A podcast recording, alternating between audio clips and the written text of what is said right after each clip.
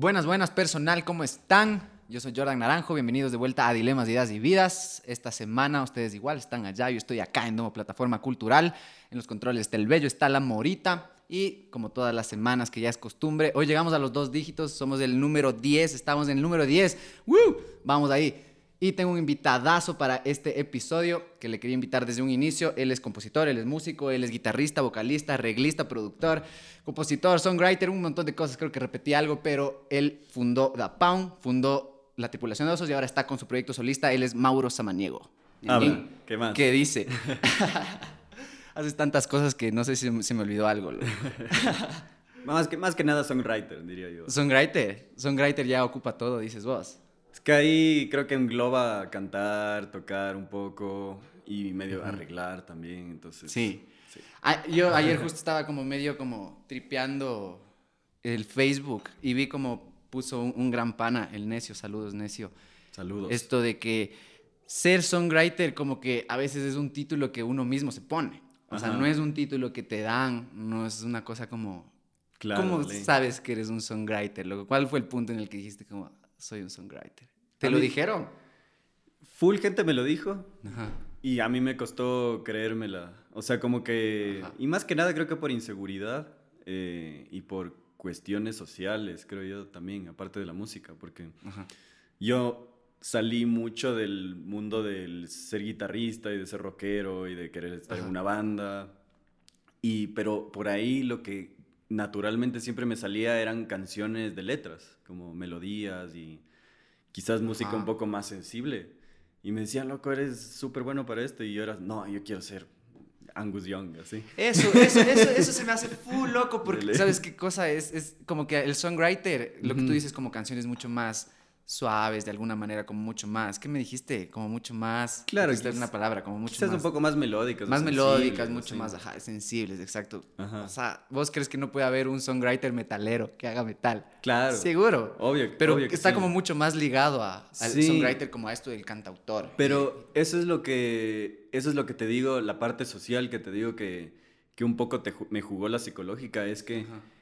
Obviamente puede haber un songwriter metalero, un songwriter punkero, loco, un songwriter de todo, pero en nuestro imaginario, en nuestra mente, el songwriter es un es un músico de fogata. De folk. ¿sí? esa, esa, cosa es como full Entonces, eso es algo que yo lo peleé full hasta unos pocos años que dije, o sea, empecé a quizás a escuchar songwriters con los que yo me identificaba más, que tenían esta quizás una oscuridad que siempre he estado buscando, como quizás algo contrapuesto a lo que yo soy todos los días, porque yo me considero una persona mucho más... Em, siempre estoy feliz, supongo, alegre o... Alegre, sí te consideras alegre. Dentro, dentro, de, mi, dentro de mi mundo, porque sé que no soy un tipo tan... Eh, tan eh, extrovertido. extrovertido, pero como que supongo que siempre estoy como chilo, como siempre me siento bien. Y en la música siempre, no sé si te has fijado que exploro emociones quizás un poco más melancólicas, más tristes, más oscuras. Full. Entonces por ahí descubrí artistas que me hicieron cachar que hay chance de ser songwriter y proyectar ese tipo de, emociones que me atraen full en la música. Claro. Oye, y, como a mí me, me, llamaba full la atención esto que alguna vez conversamos, yo con el Mauro justo conversábamos de eso, que es mi, mi, invitado más cercano, porque estuvimos encerrados cuatro años juntos en una misma academia, con las mismas gentes. Y en la misma clase. Y en la misma clase. De hecho, tuvimos como algunos trabajos en grupo nosotros dos. Total. Algunos, así. Era, era un cague, era como conocernos desde otro lado, desde este lado académico responsable. Claro, loco. Estábamos en una clase, ¿te acuerdas de la clase de, de impro?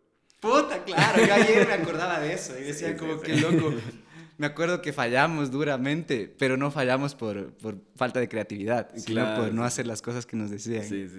y con el profesor más Whiplash. Y con el, ajá, profesor Whiplash. Qué loco era eso. Tú, tú, chuta, eso es lo que como yo me quedaba como full pensando ayer también como entre todas estas cosas como de nuestras experiencias en la U. ¿Tú te acuerdas por qué te empecé a decir abogado, loco? Claro que, claro que me acuerdo. ¿Por qué? Porque yo ayer decía, ¿por qué le empecé a decir abogado? El abogado, sí, abogado. Creo que hay que explicar eso, que nosotros tenemos esta, yo tengo esta amistad con Trébol, porque yo les digo abogado a, a, ti, al Zach, al Steven, siempre que nos vemos es abogado y nos abrazamos ¿Y de dónde salió Y todos ustedes me dicen abogado a mí. Todos te decimos abogado. Y yo me acuerdo que era porque justo cuando entramos a, tocar, ustedes estaban como buscando la forma de como eh, tener manager y crecer con, la, con el trébol y todo. Y por ahí mi banda, Dapón, estaba ya empezando a tocar en festivales. Ajá. Y me acuerdo que ustedes me dijeron, ¿y ustedes cuánto, cuánto es su fee? Sí, ¿cuánto, ¿cuánto cobran? Y me empezaron como a preguntar cómo, cómo funcionaba mi banda y por ahí, y por ahí me empezaron a decir el abogado del rock. el abogado, eh, claro, sí, yo no me acordaba que era yo creía que era, no me acuerdo por qué era, loco. Yo decía, en serio, ayer hacía memoria y decía, ¿por qué le empezaba a decir abogado? Sí, sí, era por hablar de estas huevadas de music business que, que por ahí... Ah, es verdad, loco. sí, que por ahí es como que yo les decía, ah, creo nosotros estamos medio que haciendo estas cosas. Y me decían, ah, qué bacán, dice que el abogado, así. Ese abogado, ese buen abogado. Ese maletín, ah, alguna cosa creo que era con eso. Ah, y yo no tenía mochila. Vos pues, llevabas esa huevada, era full eso también. yo, Vos tenías un, un bolso. Yo, yo tenía... Yo tenía una, un bolsito de, de laptop. Ajá. Porque por alguna razón no tenía mochila y llevaba todo en mi, en mi El maletín. en mi maletín de laptop. Por ahí un día estaba encamisado y ya me, me, encamaron de, de, abogado. Claro, ya se, ya se, divisó ahí el apodo. se materializó. Qué cague, loco. Y hablando como de abogados, tú, tú tenías... Yo, una cosa que yo decía como armando este podcast, decía, ¿qué cosas no cacho este man? Ya te cacho full, pero qué cosas no tripeo. Y ponte una cosa que no tripeo es de dónde. Viendo tus entrevistas, vi como que en alguna que decías esto de a mí la música solo se me dio. Solo se me dio, se me fue dando la huevada y, y solo se dio. Pero yo sí soy fiel creyente de que las cosas no solo se dan, sino que eres el producto de todos los argumentos que te rodean y todos los elementos que hacen que pienses que solo se te dio, pero todos esos, ajá, todos esos argumentos te llevan a encaminar. Entonces a mí sí se me hacía full duda de dónde parte todo este esta búsqueda tuya desde tus padres, loco. Yo no cacho nada de tus viejos, loco. Cuéntame cómo era tu ambiente familiar de chamo. ¿Cómo era esa nota? A ver, mis viejos no son músicos, pero los dos tienen eh, aptitudes súper fuertes de la música. O sea, digamos, mi mamá canta, canta lindo, súper afinada. Eh, y siempre como le gustaba cantar karaoke y como por ahí cuando ella empezaba a tocar guitarra, considero que ella fue como un empuje de alguna forma porque mi primer profesor de guitarra me enseñaba como acordes y canciones así medio boleros y baladas. así ah, que por ahí a mí no me gustaban tanto. Medio que a mí me enganchaban diciendo como, esta es la música más fácil que puedes aprender ahorita y después como puedes... Pero y... Puedes dar un paso más allá. Y yo decía como, ok, toquemos y, y, por ahí mi mamá, que sí le gustan ese tipo de canciones. Ah, ya te cacho. Me decía, ah, toca y yo canto, así. Entonces por ahí ah. ella como que de alguna manera me, me ayudaba a practicar porque yo tocaba y ella cantaba y era vacancísimo. A ensamblar, que esa bebada también claro. fue lo importante.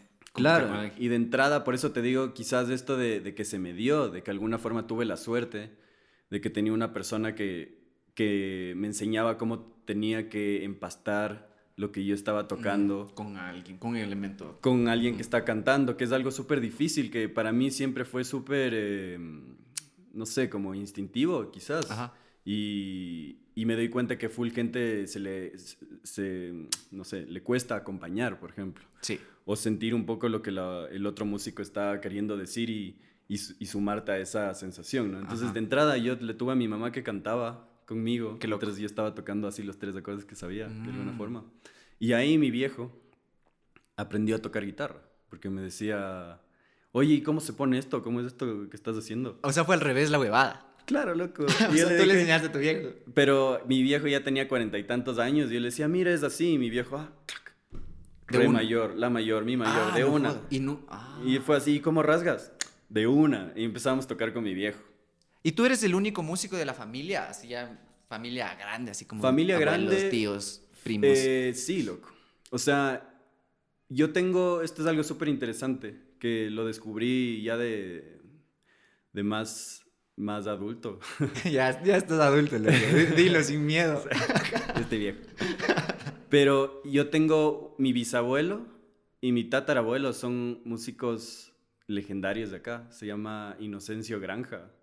Ya, qué loco. Sí. ¿Y, qué hacían? Ellos Son escribían pasillos. Y como que, mm, bueno, el papá escribió, escribió unos pasillos súper importantes de aquí, que inclusive Vi alguna vez que el Donald Regnier, Ya. él, él hizo un, un cover, un arreglo de un pasillo de mi, de mi tatarabuelo, así. O sea, y ¿En serio? investigando, los manes están en el Museo del Pasillo, así, son como que... Son, son músicos súper grandes. Y le pregunté al Cecitar también. Ajá. a- César Santos. Sí, al Cecitar Santos. Y obviamente él, él los conocía, ¿no? Qué Porque loco. él, él se cachó toda la música de acá. Qué foco. ¿Y cómo tú llegaste a enterarte de eso? De que, que eran tus abuelos, tu, tu tatarabuelo y Porque, tu... porque yo me aprendí una canción, un pasillo, que se llama Alegrías, Ya. que era de mi bisabuelo. Y yo no, no lo sabía. O sea, tú te aprendiste antes de saber que era tu bisabuelo. claro, era como un pasillo así medio clásico. Un estándar. del pasillo. Un estándar del pasillo. Ajá. Y de repente mi tía me dijo, oye, eso es del abuelo, así. Y fue así, ¿quién es del abuelo? Como Inocencio Granja. ¿Y quién es Inocencio Granja? Y me metí a ver y es como que está en el Museo del Pasillo y tiene todas estas obras súper como importantes y de ahí vi que el Donald le hizo el- un arreglo alguna vez y fue así como, wow, o sea, mi- yo sí vengo de, de una familia musical que después de, mi- de mis bisabuelos nadie hizo música. Bueno, mi, Ajá. mi abuela aprendió a tocar piano por su padre, que es, es este músico que te digo. Ajá. Y mi abuelo es un, era un fanático del órgano. Y tiene un, tenía un Hammond con el que tocaba como música latinoamericana en órgano, pero de afición. Qué loco. Oye, Sí, qué sí, sí. foco, weón. De ley. Qué foco. Y eso sí te, de ley te cambió el chip. Total. Descubrir esa huevada. Total, pero, ¿sabes? Algo súper interesante es que, bueno, mi familia, considero que, sobre todo la familia de mi papá, es una familia de como, quizás tradicional, podría ser la palabra.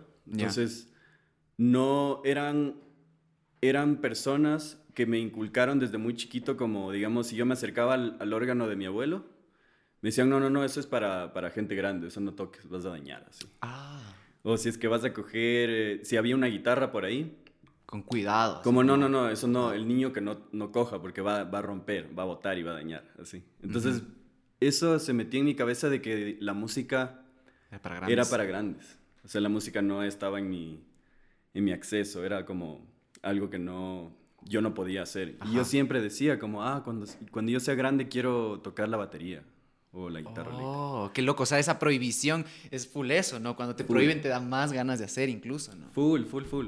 O sea, era... Pero yo en un punto sentía, no sentía tanto prohibición, yo sentía respeto. ¿Me entiendes? Ajá. Como que yo sentía esto no es cualquier cosa, esto no es un juguete. Esto Claro. Es como, es- esto es una cosa que hay que aprender a...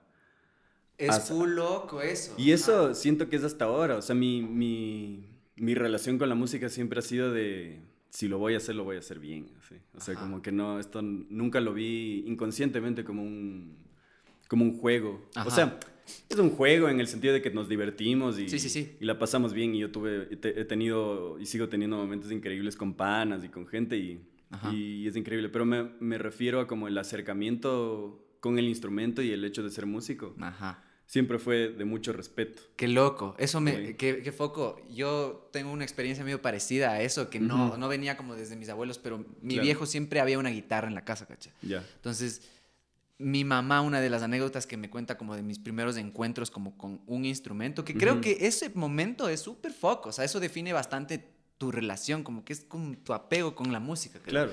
Y yo me acuerdo que al agarrar la guitarra que me dieron, justo mi mamá decía, muchos niños cogían y, y jalaban las cuerdas, como que agarran y lo primero que hacen es jalar. Y dijo, y tú cogiste y le empezaste a acariciar, así como si fuera alguien, así como si fuera un gato, así. Que le acaricié y empecé a hacer justo, así como un rasgado, ¿cachas? A rasgar, o sea, como entendiendo ya cómo funciona y que no, justo, Claro. no es un juguete que sí es, pero no es un juguete que puedes justamente aproximarte de cualquier Claro. manera. Capaz tu instinto te permitió, porque yo creo, yo sí creo que los músicos, o sea, puedes aprender a hacer música, pero sí siento que hay gente que ya viene con un chip Sí.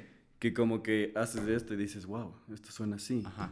Y empiezas como que a, Ser receptivo de esas ajá, cosas. exactamente, a responder a lo Ujú. que a lo que el instrumento te, te da, o sea, la música que te, te está brindando el instrumento y empiezas a interactuar con eso. A interpretar el sonido incluso, así Claro, que tú le das un, un sentido, así. Qué Ajá, loco. Oye, pero tú en un punto te meten a clases.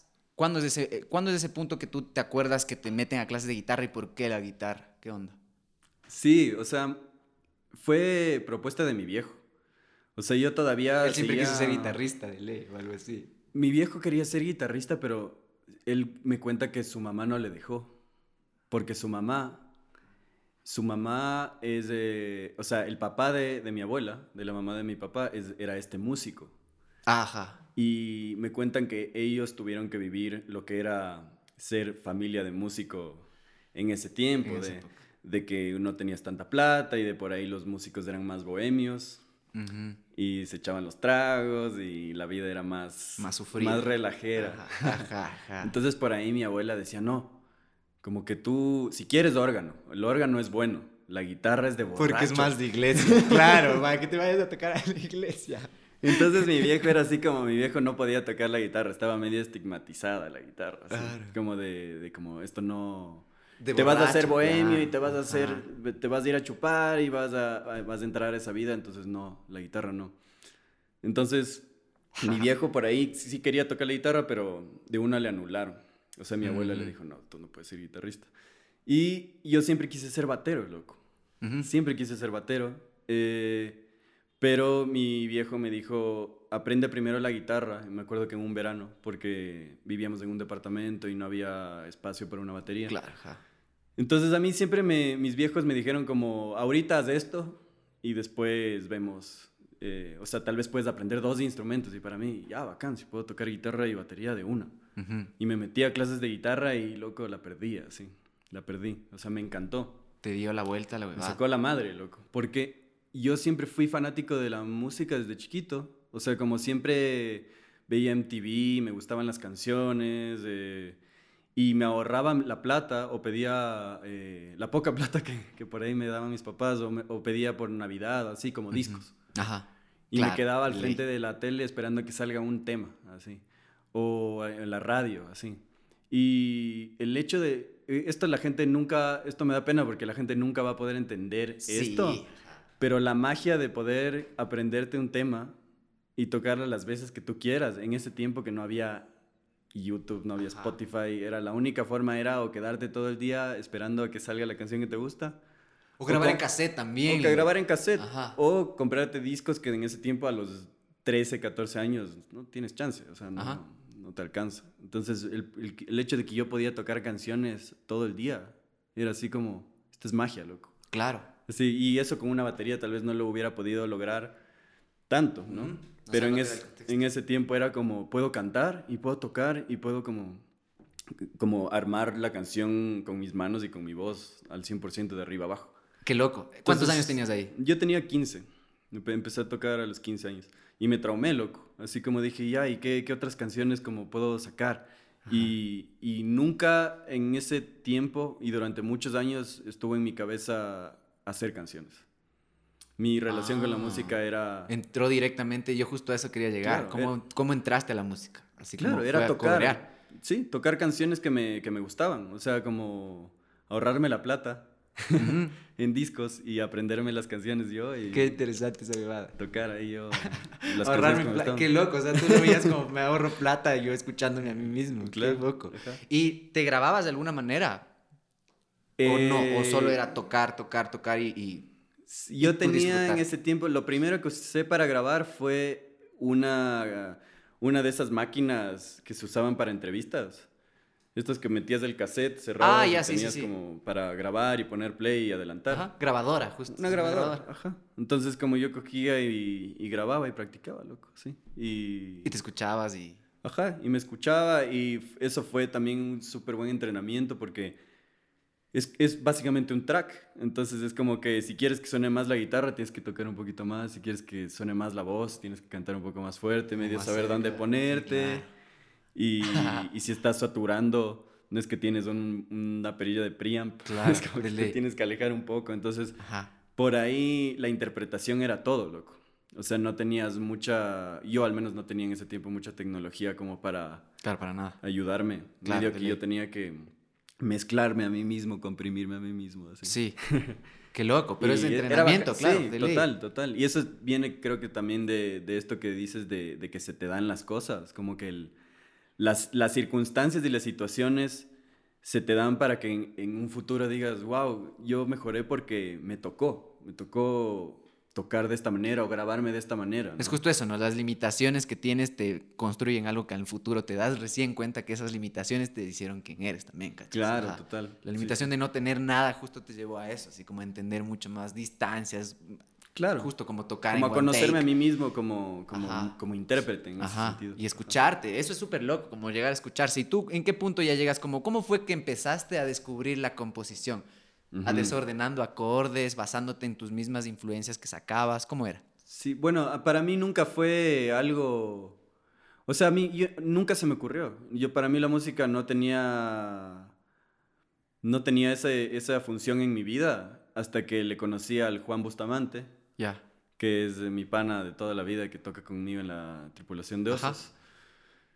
Y en una clase yo vi que el man estaba escuchando un Discman en ese tiempo, así, puta. Claro, sí, cargada la bebada. Que, había para hasta que te pongas en el pantalón una Claro. Y el man estaba escuchando creo que White Stripes.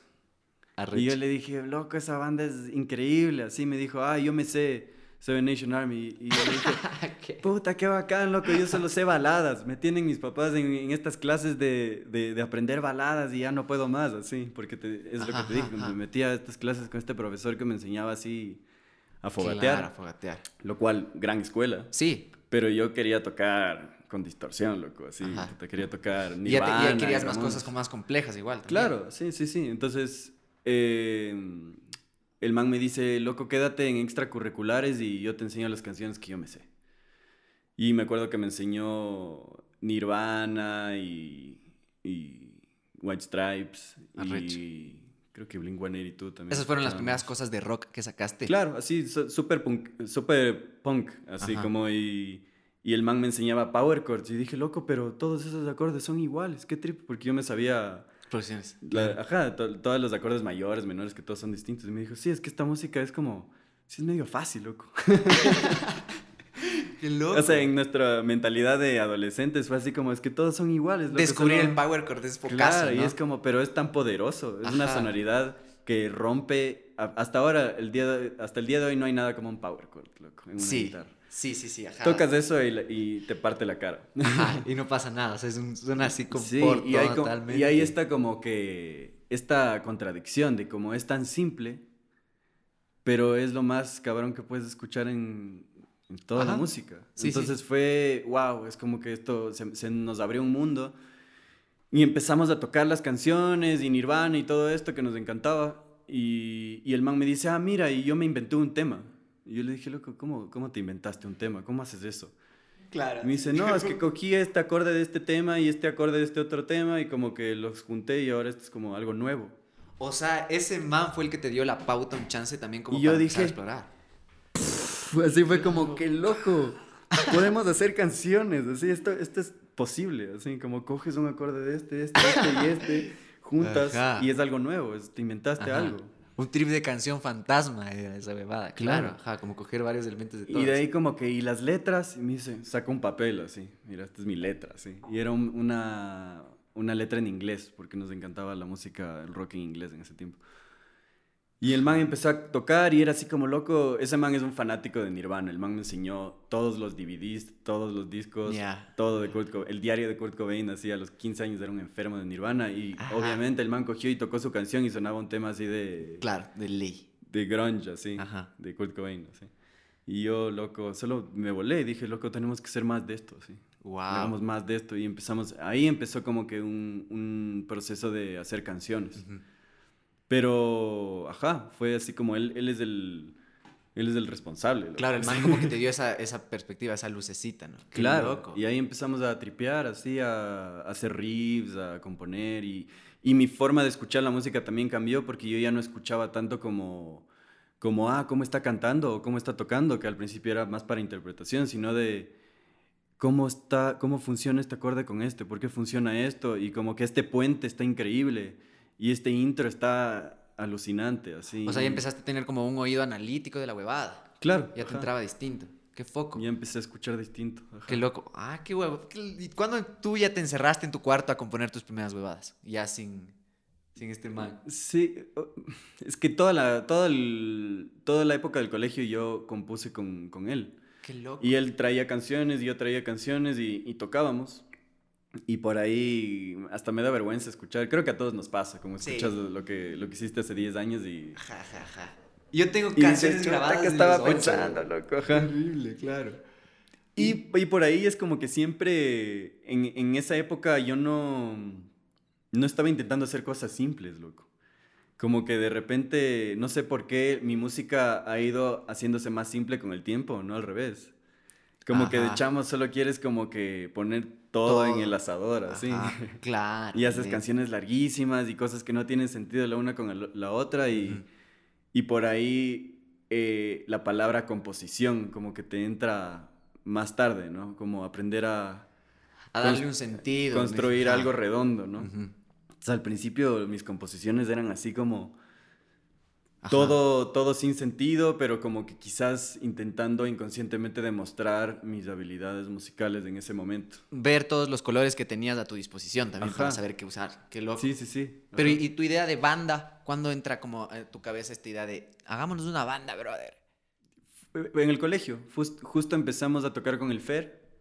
Ah, qué bacán. Fer Proce. ¿Quiénes nomás estaban en ese cole de los implicados actualmente en tu vida musical? Estaba el Juan, estaba el Fer mi hermano, el Martín Samaniego, que toca con nosotros en Dapón y ahorita está tocando en Bardo y es un tipo súper especial porque siento que tiene una musicalidad eh, tan instintiva. O sea, él, nunca, él no sabe lo que... Si le dices probablemente que ponga un Do mayor 7, no tiene idea de lo que le estás hablando. Ah, sí. Pero si le dices, toca esto, y como que no le muestras ni siquiera el acorde, el man escucha, ah.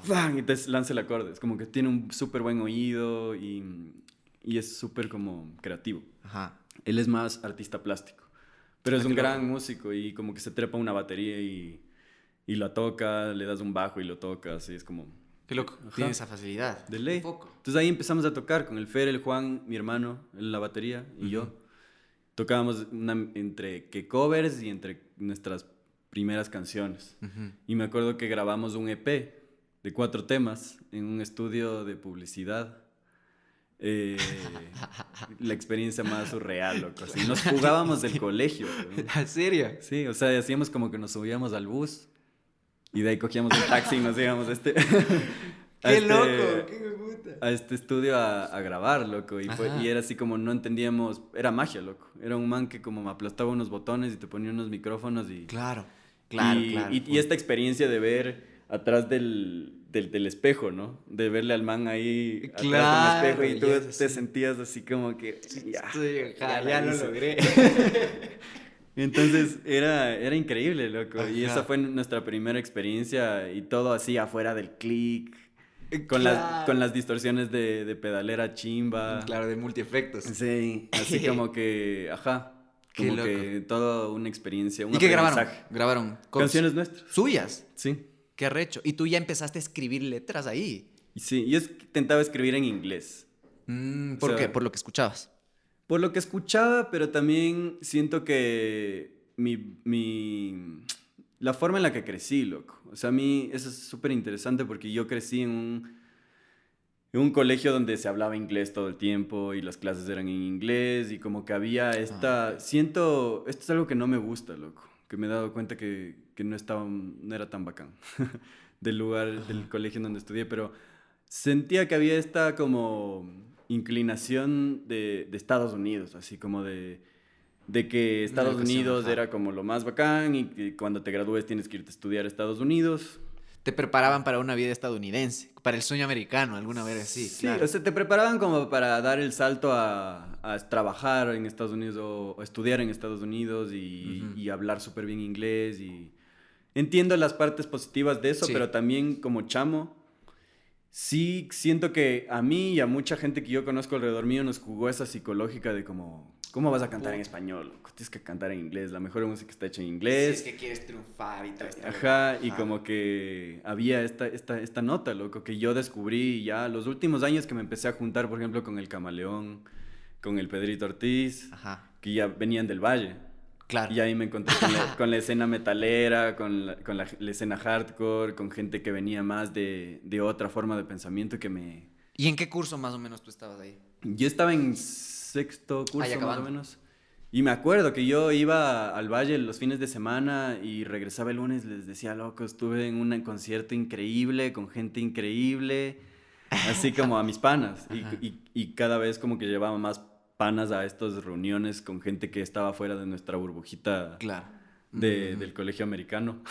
Ajá. Y, y, eso me abrió full la cabeza, loco. Y ahí empecé a decir, loco, porque yo soy de Ecuador, yo hablo español, eh, porque yo tengo, yo quiero hablarle a la gente con la que convivo todos los días, eh, o sea, y tengo cosas que, que decir eh, con respecto a esto, o sea, o sea, con respecto a la vida, con respecto al lugar en donde, donde crecí y todo, o sea, debería intentar escribir en español.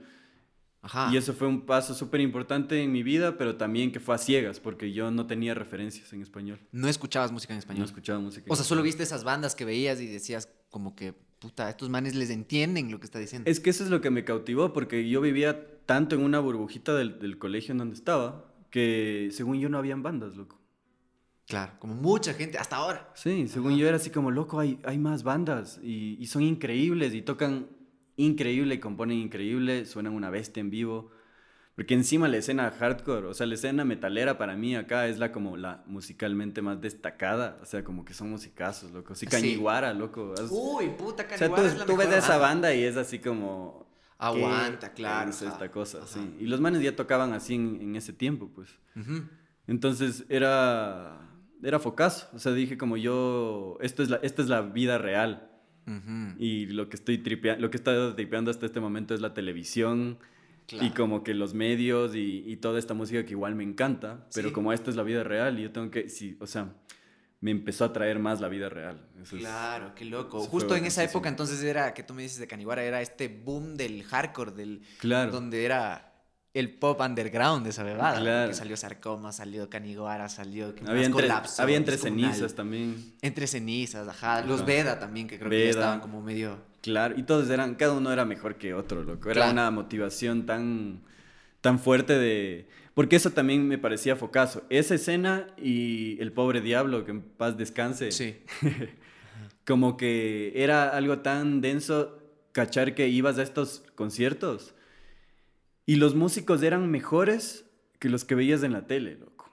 De alguna forma, eso yo pensaba. Era como que me, iba a verle a rarefacción en El Pobre Diablo. Sí. Y, decía, este es Alien, loco. Esto claro. Es tú prendes en la televisión y es como todo bien con estas bandas, pero como que esto es Alien. Esto, nunca había visto un, gente tocar jazz, loco, en mi vida. O, o tocar eh, metal, o sea, tocar hardcore. Era como... Eso también fue una inspiración brutal para mí de de cachar que habían músicos que entendían mucho más profundo lo, cómo hacer música, cómo tocar música, o al menos esa era mi percepción en ese tiempo, ¿no? No, sí, claro, ajá. Quizás, no sé si más profundo, pero, pero el hecho de que sea tan alejado a tu realidad es algo súper atractivo. Siempre me ha parecido súper atractivo eso y me empecé a sumar más a, a eso. ¿no? Y el virtuosismo también, creo que es una cosa que cuando eres chamo te impacta mucho cuando por primera vez ves ves este virtuosismo, te expones al virtuosismo de alguien en un instrumento, si es como, aguanta. Yo me acuerdo que viéndole justo a Ligor, de chamito, chamito, viéndole con ente, le vi tocando la bata, yo estaba obsesionado con ser baterista también. Entonces, yo le veía y decía, ¿qué, güey, puta, lo que hace con los pies? Solo probando sonido y escuchaba tucu, tucu, tucu, tucu, y decía, ¿qué chucha de esa bebada? Y claro, para mí era magia, era así como, ¡ah! nunca había escuchado un doble pedal, entonces, claro, me volaba la teja y creo que el virtuosismo sí te apantalla un montón claro. y te abre esta nueva bebada. Y más que nada, te abre la cabeza saber que son de aquí, que son gente que coge el mismo bus. Eso, eso fue tan inspirador, o sea, no te puedo explicar lo que fue mm, darme cuenta que de la realidad de lo que estábamos viviendo en ese tiempo. Que yo lo recuerdo con mucho o sea, con mucho cariño, loco, las bandas que salieron en ese tiempo, los lugares donde se tocaban, esa, la, la, energía de la gente que estaba haciendo música en ese tiempo era bien fuerte y bien... Eh, y, y, de, buena energía, loco. O sea, me, me, acuerdo que yo siempre fui un poco acomplejado con el hecho de, de venir de un, de un entorno quizás más aniñado. Ya, sí, sí, sí. Pero siempre que llegaba allá era como, ah, vos eres músico, ven, loco. Ven a tocar, ven a, estos, a comunidad. Y eso fue como, eso es la música para mí, loco. O sea, es como que ya se rompieron estas barreras de quién eres, de dónde vienes, cuánto tienes, y es como, tú tocas, me, yo quiero tocar contigo, ven acá. O, quiero, o tienes un disco, como te cambio por mi disco, era así como vacancísimo, era súper, súper, súper bacán. Y eso también creo que hizo que no me intimide el hecho de ver a músicos tan... A top, ajá. Tan top eh, y muchos, mucho mejores que de lo que yo tocaba en ese tiempo. Como que aprendí eso, ¿cachas? Como de, si es que le ves a alguien que, que, quiere hacer música, como que jálale, jálale, porque eso hicieron conmigo. eso hicieron conmigo ellos y, por ejemplo, los Cancán. Ah, que del putas. Como que yo les tengo así un, una, una gratitud súper súper fuerte al Pichu, en general a Cancán, al Vena. Ajá. Porque en ese tiempo también nos, nos eh, nos conocimos y ellos nos llamaron a, a tocar con... abrir un concierto de Cancán en el Aguijón, loco. Qué del putas. Y eso fue así, wow, nosotros somos unos pelados que vamos a tocar en uniforme de colegio y... Pero ya está, eh, ya con Totem. Es tu banda. Sí, sí, sí, bueno, eso me salté, pero cuando yo les conocí al Camaleón y al Pedro, eh, claro, ya empezamos a tocar, o sea, tenía esta como banda del colegio con la que yo crecí y, y hacíamos estos, estos covers y temas y todo, pero el, mm, creo que Totem simboliza un poco ese, ese despertar de hay más cosas, hay más gente, hay más bandas, hay... O sea, y tú desfogaste toda esta como catarsis que tuviste al dar. Claro, y de salirme de un poco del círculo en el que estaba y empecé esta banda con, con estos panos, con el Pedro el Wipo y el Fer. Ajá. Y empezamos a, a, a, tocar, me acuerdo que el primer concierto que dimos fue en el patio de, de comedias. Qué bien, y, qué Y fue así como increíble tocar para gente que no estaba en, en el colegio, sino era gente que no nos conocía, que lo único que tenía eran las canciones que estábamos tocando ese... Qué loco. Ese rato, ajá. Entonces ahí empezó toda esta, esta vuelta que te digo de, de conocernos con, con, el entorno musical, con, con músicos mayores, músicos mejores. Entonces tus primeras influencias aterrizando un chance a esto de que me decías que tú no consumías música en español. Las primeras cosas que empezaste a consumir en español fueron de acá. Sí, podría decirse que sí. Empecé a escuchar Los Nietos. Qué arrecho. Escuché Bjorn Borg, que para mí sigue siendo el mejor disco de acá. Todo se destroza. Es como... Puta, descaso, Sí, aparte de que hay una nostalgia súper fuerte de descubrir música en mi idioma y música de mi país, loco. Claro. Es como que ese disco... Y medio que ligada a tus propias influencias también. Ligadas a, mi, a, mi propia, a mis propias influencias, pero también creo que es algo súper importante que, que yo no me daba cuenta en ese tiempo, pero yo, como era tan fanático de los discos, loco, como te digo, así mi, yo ahorraba para comprarme discos y me gustaba la música grabada. O sea, yo empecé a tripear la música en vivo muy tarde. O sea, para mí la música estaba en un disco siempre. Entonces, el hecho de que sea uno de los discos, de los primeros discos que realmente sonaban a, a, a, un disco, yo que sé, de Rage Against the Machine Ajá, de porque están a ese nivel, están a ese nivel de producción, según yo. Sí, creo que es el, creo que es el primer disco que suena aniñado. Claro, suena aniñadísimo. Y yo dije, heavy. O sea, este, este disco, este es una bandot, es un discazo. Claro, HD. Sí, HD. Exacto. Y bueno, ahí, salió también el caos de, de Cancán y empezó como a, a, este aniñarse la ah. producción musical acá, ¿no? De ley. Entonces yo viví, yo empecé a adentrarme en la escena en español y en la escena ecuatoriana ya con discos, con estos discos que, que, que eran como, a esto hay que llegar, ¿no? A esto, a esto, y eran referentes acá. Y eran unos referentes y referentes para mí y, ajá, esa fue la primera música en español que empecé a tripear y en conjunto hay una banda muy especial para mí que se llama Los Tres de Chile. Que, Amamos tres. Que también, esa banda como a mí me encantaba también Johnny Cash y, y como rockabilly y eso fue así como... Hermoso. Rockabilly con, con, con, acordeón. Así como claro, es, algo nuevo, así que bacán. Entonces me encantaba los tres. Ajá. Qué bacán. Eh, los tres y por ahí empecé a tripear Spinetta. Ah, siempre sí, sí tuviste tu etapa de Spinetosa. Sí, sí, sí, sí. Eh, igual con el rock argentino tengo esta... esta... Amor-odio.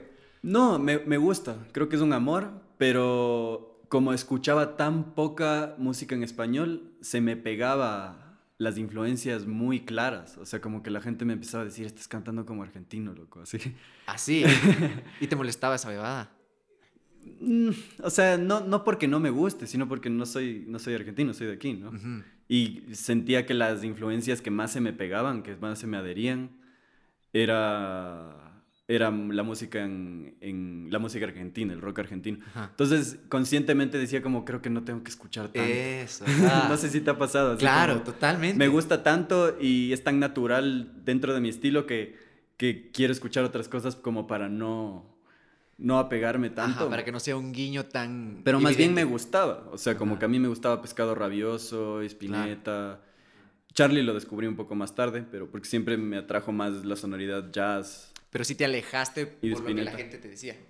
Un chance de ese estilo. Sí, o sea, y no solo, yo también me daba cuenta, no solo porque la gente ah, me decía, pero yo también me daba cuenta. E inclusive mi viejo, hasta ahora, recién le mostré unos temas y me dijo, oye, ¿y has pensado en, en, mover tu música en Argentina? Y yo fue así como, 10 años después sigo sonando como argentino.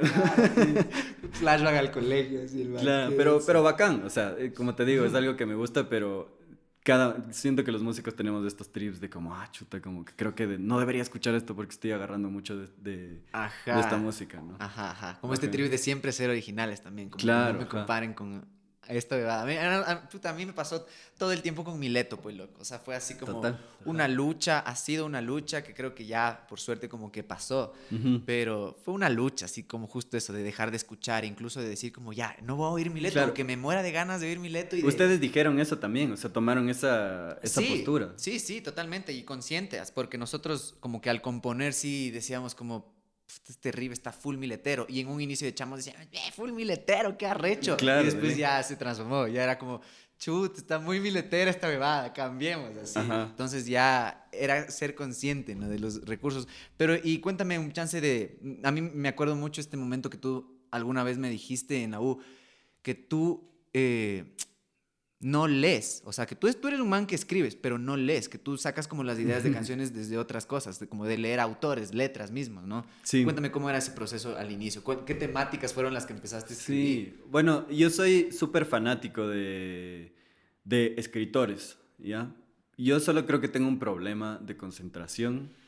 No sé qué pasa, pero agarro un libro y me lo termino en seis meses porque no puedo, loco. Diez páginas después es así como y tengo hambre, como y quiero ver una, esta película, tengo que ver esta película. Porque te has acuerdo una palabra y ya te quedaste ahí. Y como que, y digo, chuta, qué bacán, ya estoy leyendo, creo que voy a escribir una canción ahorita y es como que me da ganas de solo salir a, sí. a escribir. Sí. Entonces es como que no puedo, como que se me hace muy difícil adentrarme dentro de, un, de una historia.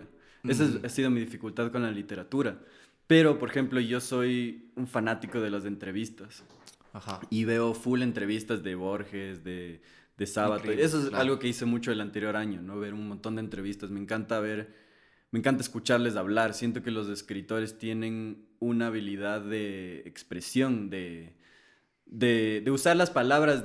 Mira, mira lo que me está pasando ahorita. Estoy intentando buscar las palabras correctas. Ajá. Y, y la gente como que los escritores... Y siento que los escritores es bla, bla, bla. A mí me ha pasado Te, te, pegan cachetazos así con, con, con, las expresiones, con cómo sacan sus ideas. Y cierran perfecto. O sea, eso, es, eso es lo caso. A mí me pasó con Jodorowsky. Justo, también, justo el anterior año yo empecé a adentrar un montón en entrevistas de Jodorowsky y es como impresionante cómo el man avanza y nunca titubea en lo que va a decir. Sí, sí, sí. Eso es algo admirable y me, que me encanta. Les admiro un montón a los escritores y y me nutro mucho de sus ideas a partir de las entrevistas, eh, a partir de artículos. Me encanta leer ensayos, poesía. Eh, sí, me gusta leer. Lo, lo que tengo dificultad en, en, tomar una obra larga y, y ah, comérmela, ¿me entiendes? sí. Me pasa igualito, lo que yo también Exactamente, un libro me lo acabo en más de seis meses, loco. O sea, me cuesta demasiado justamente por lo que dices.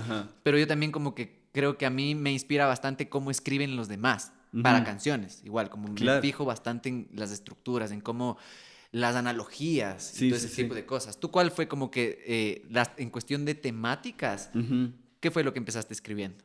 Directo al amor, desamor. Sí, yo creo que, bueno, yo, al igual que tú, creo crecimos en un, en un entorno musical depresivo, rockero, que venía, venía post noventas, sí. De escribir de estoy triste, como que esto vale verga en mi vida, esta pelada no me para bola, lo que sea. Y como que las temáticas venían mucho desde el lado sufrimiento. Sí. Panda. Y de, trip. el emo. El, emo, punk.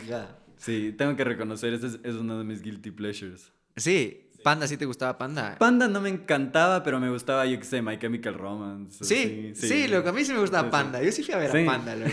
yo sí fui a ver a Panda. A mí me gustaba, a mí tal vez no me gustaba porque los veía como, como lo que yo no quería en ese momento ser, como la copia de las bandas que me gustaban. Sí, sí, sí. Yo eso no me di cuenta en ese momento. yo me, yo me acuerdo de eso fue el ocaso que a mí me dejó de gustar eh, eh, Panda cuando fui al concierto y les vi en vivo. Viéndoles en vivo dije, ¿qué verga esto?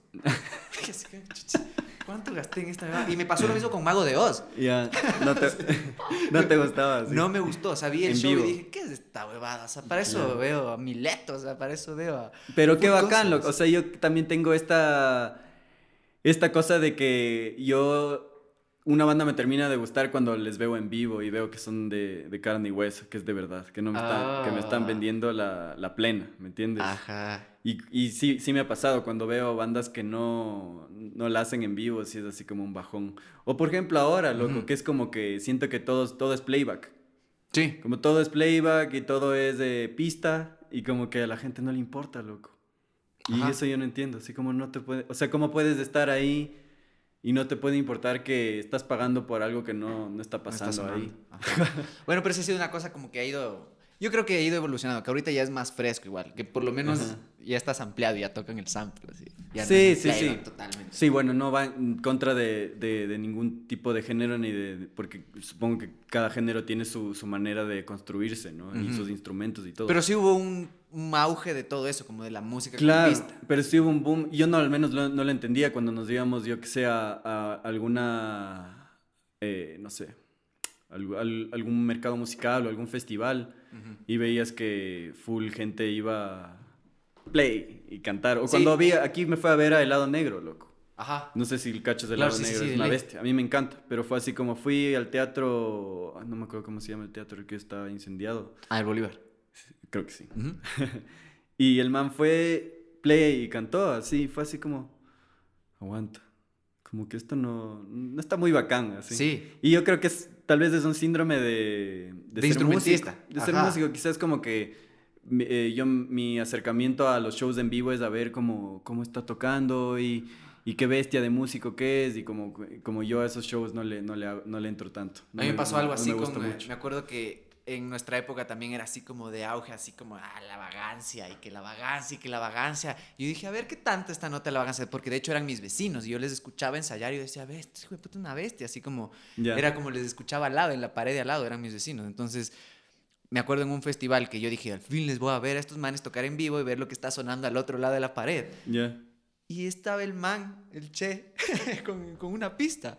Y yo dije, no puede ser. Entonces, fue la primera vez que les vi y fue así como, no, Claro. Uh, para abajo y claro, te, te, desanima completamente desde ese lado de instrumentista, de ambición de ver. Sí, sí, tal vez es una, una visión muy de músico. Yo sí. discuto full, yo qué sé, con mi novia, porque mi novia no tripea la música de esa manera, es como que ella va y quiere disfrutar la, la música en vivo y pasarla bien y yo soy el el que le caga el trip a veces, me acuerdo en ese concierto de Lado Negro que fue así loco, pero nadie está tocando, así como oh, claro, no puede ser y ella dijo, ya, así es una espina en la cabeza. Ya, ya, ya, ya, así, ya fue. Entonces sí, sí me ha tomado como tiempo incorporarme al, a, a cómo entiende general, el público en general, ¿no? Como no Eso creo que es algo muy importante que yo intento, sobre todo como songwriter, porque si es que estás intentando hacer canciones que conecten con la gente, también tienes que ver, o sea, ser sensible a qué es lo que, qué es lo que va a hacer que la, la gente sienta lo que estás haciendo, ¿no? Y, yo creo que no, no es una cuestión de ser comercial, sino de, de mm, tomar en cuenta la, el elemento de comunicación de la música. De identificar a la... Que es algo importante, o sea, al final si, si, estás haciendo una canción es para que alguien la escuche y reciba algo, ¿no? De eso. Ajá. Entonces siento que eso, ajá, como que es algo que que he tenido que trabajar los últimos años, de intentar entender, ok, ¿por qué esto es atractivo? Tal vez no es, me estoy cerrando, tal vez el hecho de yo no, no ver eh, eh, a esto atractivo es, es por inseguridad o por, por cerrarme a lo que yo conozco. Y no, y tal vez es como que tal vez esto no es bacán por el, por qué tan bacán están tocando, sino por, por, eh, no sé, por, porque comunica quizás algo cultural actual. ¿Qué está sucediendo? es una revolución tecnológica, la final, ¿me entiendes? Es una interacción con, con las máquinas, la, las, la, que estamos viviendo, y no solamente en la música, en el arte, en, en todos, en, en todos los aspectos. Entonces, sí siento que es algo que actualmente lo entiendo así, como es, es una propuesta artística que simboliza la actualidad a la final. Pero tú también como que en tus letras te vas full para adentro, o sea, yo creo que tus letras son bastante introspectivas de cierto modo, ¿no? ¿Cómo tú empezaste, cómo descubriste tú esta introspección de verte para adentro y tratar como de sacar todas esas cosas? Porque tú mismo lo dices que tú eres introvertido, tú no eres como bueno con las palabras, lo dices en una entrevista, pero cuando escribes desfogas un montón de cosas. Entonces, sí, sí, sí. ¿lo viste como terapia en algún punto, como de sacar cosas, como ya hablar de introspecciones más que elementos externos como el amor, como el desamor? Más que como terapia, siento que yo soy alguien que... Soy un músico que está directamente, eh, no sé, conectado con los sonidos, de alguna forma. Eh, yo, a mí, a mí, lo que más me transmite es, son los sonidos, más que las letras. Yo no soy, yo no he sido como tan, si, si bien puedo apreciar las letras y todo eso, como la, la parte que más me atrae de la música son los sonidos. Entonces los sonidos me llevan mucho a saber de qué hablar. Yo casi nunca escribo diciendo, ah, voy a escribir una canción de esto. ¿Me entiendes? Ah, yo me siento y toco una composición musical que, que, hice y a veces me doy días y días y días intentando sentir por qué me salió subconscientemente esa composición musical. Hasta que termino hablando de algo que me pasó a los 10 años con mi viejo, loco, ¿cachas? Ok. O de, yo que sé, tengo una canción de, que se llama Crimen con Dapón que habla sobre el divorcio de mis viejos mm. y de cómo lidiamos esto con mis hermanos. Qué loco. Y, pero no es algo que yo dije, voy a escribir sobre esto, sino hice la composición y como intento ser lo más sensible y receptivo de, de qué es lo que quiero decir en cuestión sonido. Y, y poco a poco mi cabeza va, va, uniendo puntos y va conectando y voy empezando a hablar sobre cosas que, que muchas veces encuentro el sentido al final. Digo, esto se trata sobre esto en mi vida, ¿no? O sea, tú te dejas reflejar por lo que solo estás votando. O sea, tú haces una composición y desde la composición te dejas reflejar para ver qué te evoca esa. Incluso ya escribiendo, vas mm. escribiendo frases y les vas dando sentido a las frases. Sí, sí. A mí me pasa algo muy raro cuando estoy escribiendo frases, que muchas veces no entiendo lo que quiero decir, pero sé que significan algo. O sea, sé que hay muchas veces que borro porque digo, no, esto no funciona, pero hay veces que digo, esta frase me, me hace sentir tan, tanto que, que, algo que, que, algo tiene que decir y de repente escribo la siguiente y la siguiente y cuando tengo cuatro frases digo, wow, estoy hablando de, de esto, así como de, de, algo que me pasó en mi vida. Y ese es un proceso increíble que, que lo, lo he descubierto con los años y creo que también por eso hace que mi música sea tan personal. Como yo siento que mi, mis mensajes, intento que mis mensajes eh, en cuanto a letras sean, eh, no sé, abiertos a, a, que tú lo puedas entender y relacionarlo contigo. ¿no? Ajá. no soy tanto un letrista que intenta sacar ideas personales o convencerte de algo, sino de intentar utilizar la música como un puente para que si algún día tú sentiste lo mismo que yo, puedas utilizar esta, esta canción para entender un poco ese tipo de emociones o, o sentirte un poco mejor, ¿no? Sí. Por el lado emocional. Y también hay canciones que es, me encanta cómo suena esta canción y si te puedo alegrar el día, el mal día con un tema, también. Sí. Increíble. Me encanta ese approach con la música. De cierto modo, como a mí me pasaba un montón con Da Pound, porque cuando yo escuchaba, decía, no entiendo qué está diciendo este man. Así como con cambio de tonalidad, que fue lo primero que yo cogí y escuché y como que me movió una fibra, así como que dije, que a mucha gente le pasó. Justo de eso quiero hablar. Pero cambio de tonalidad para ti debe ser un punto como una, una, línea en cuestión de composición para ti, yo creo, porque se siente como lo que hizo para la gente. O sea, ahorita todos se saben ese tema, loco. Tanto que vos también es hermoso. estar un poco. Es hermoso tema, loco. Pero yo no entendía de qué hablaba. Ya. ese tema es súper especial, loco, porque, porque es un tema que yo hice como ejercicio para romper todo lo que yo sabía en ese tiempo. Ok.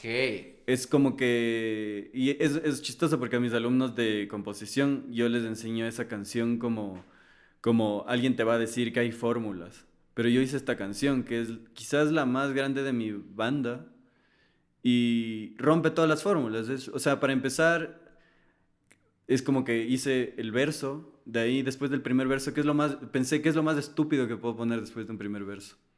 Un solo de guitarra. Y es exactamente lo que pasa, es como un verso, un solo de guitarra, un segundo verso que es exactamente la misma letra que el primer verso.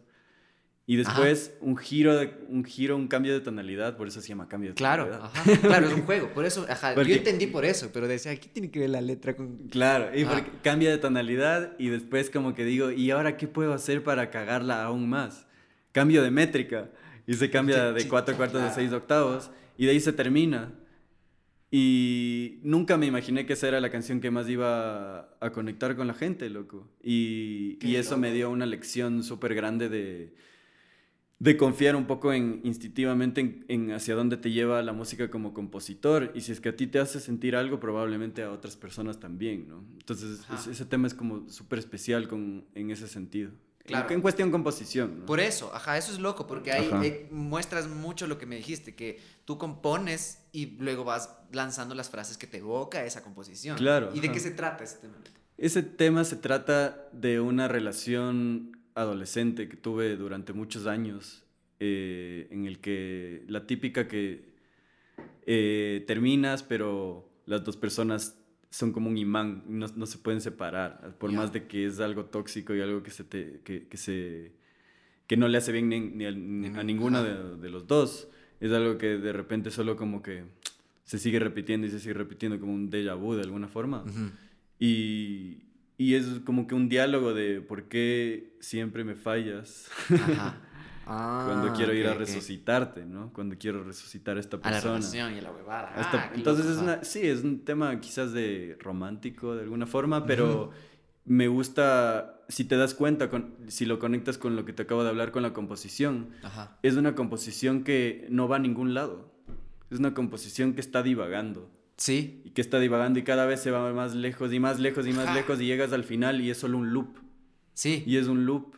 Claro, porque no hay un coro, no hay una huevada, no hay un No hay un coro, no hay, ¿no? hay nada. Y, y, al final solo te quedas en este trance de no poder salir. Qué visual. Y la letra lo único que te pide es como que venga, venga a resucitarme de nuevo, ven, ayúdame a salir de este trance. Entonces es completamente un tema que pauta un poco la manera en la que yo abordo letra y música. Ajá. Que de alguna forma dejo que la música me, me evoque lo que, de lo, al, la letra con la que voy a hablar y, y, así sucesivamente también, en viceversa. Si es que yo digo algo y no tengo al final de la composición, esa letra me dice necesito algo que, que proyecte esto que está diciendo la, este verso o este puente, ¿no? Ajá, qué loco, qué foca esa bebada, loco, porque a mí justo eso me pasa bastante con tus letras, como lo que decías, que ser de cierta manera es un espejo que hace que la gente se vea reflejada en la huevada, aunque no tenga nada que ver con lo que tú querías decir. Pero yo le daba mi sentido. Como decíamos lo de las pinturas, cacha. Justo esto de,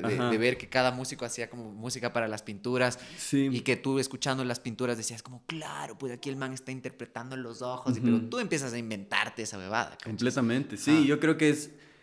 Hay un approach súper inconsciente eh, desde, mi, desde mi lado como compositor que hace que, que es exactamente como ver una pintura, que yo te muestre un, una foto, la típica que te hacen, yo que sé, en terapia, y te dicen, mira esta foto y ¿qué ves? Ajá. Y tú no entiendes lo que, lo que yo quise decir, pero tú desarrollas algo profundo para, para ti, ¿no?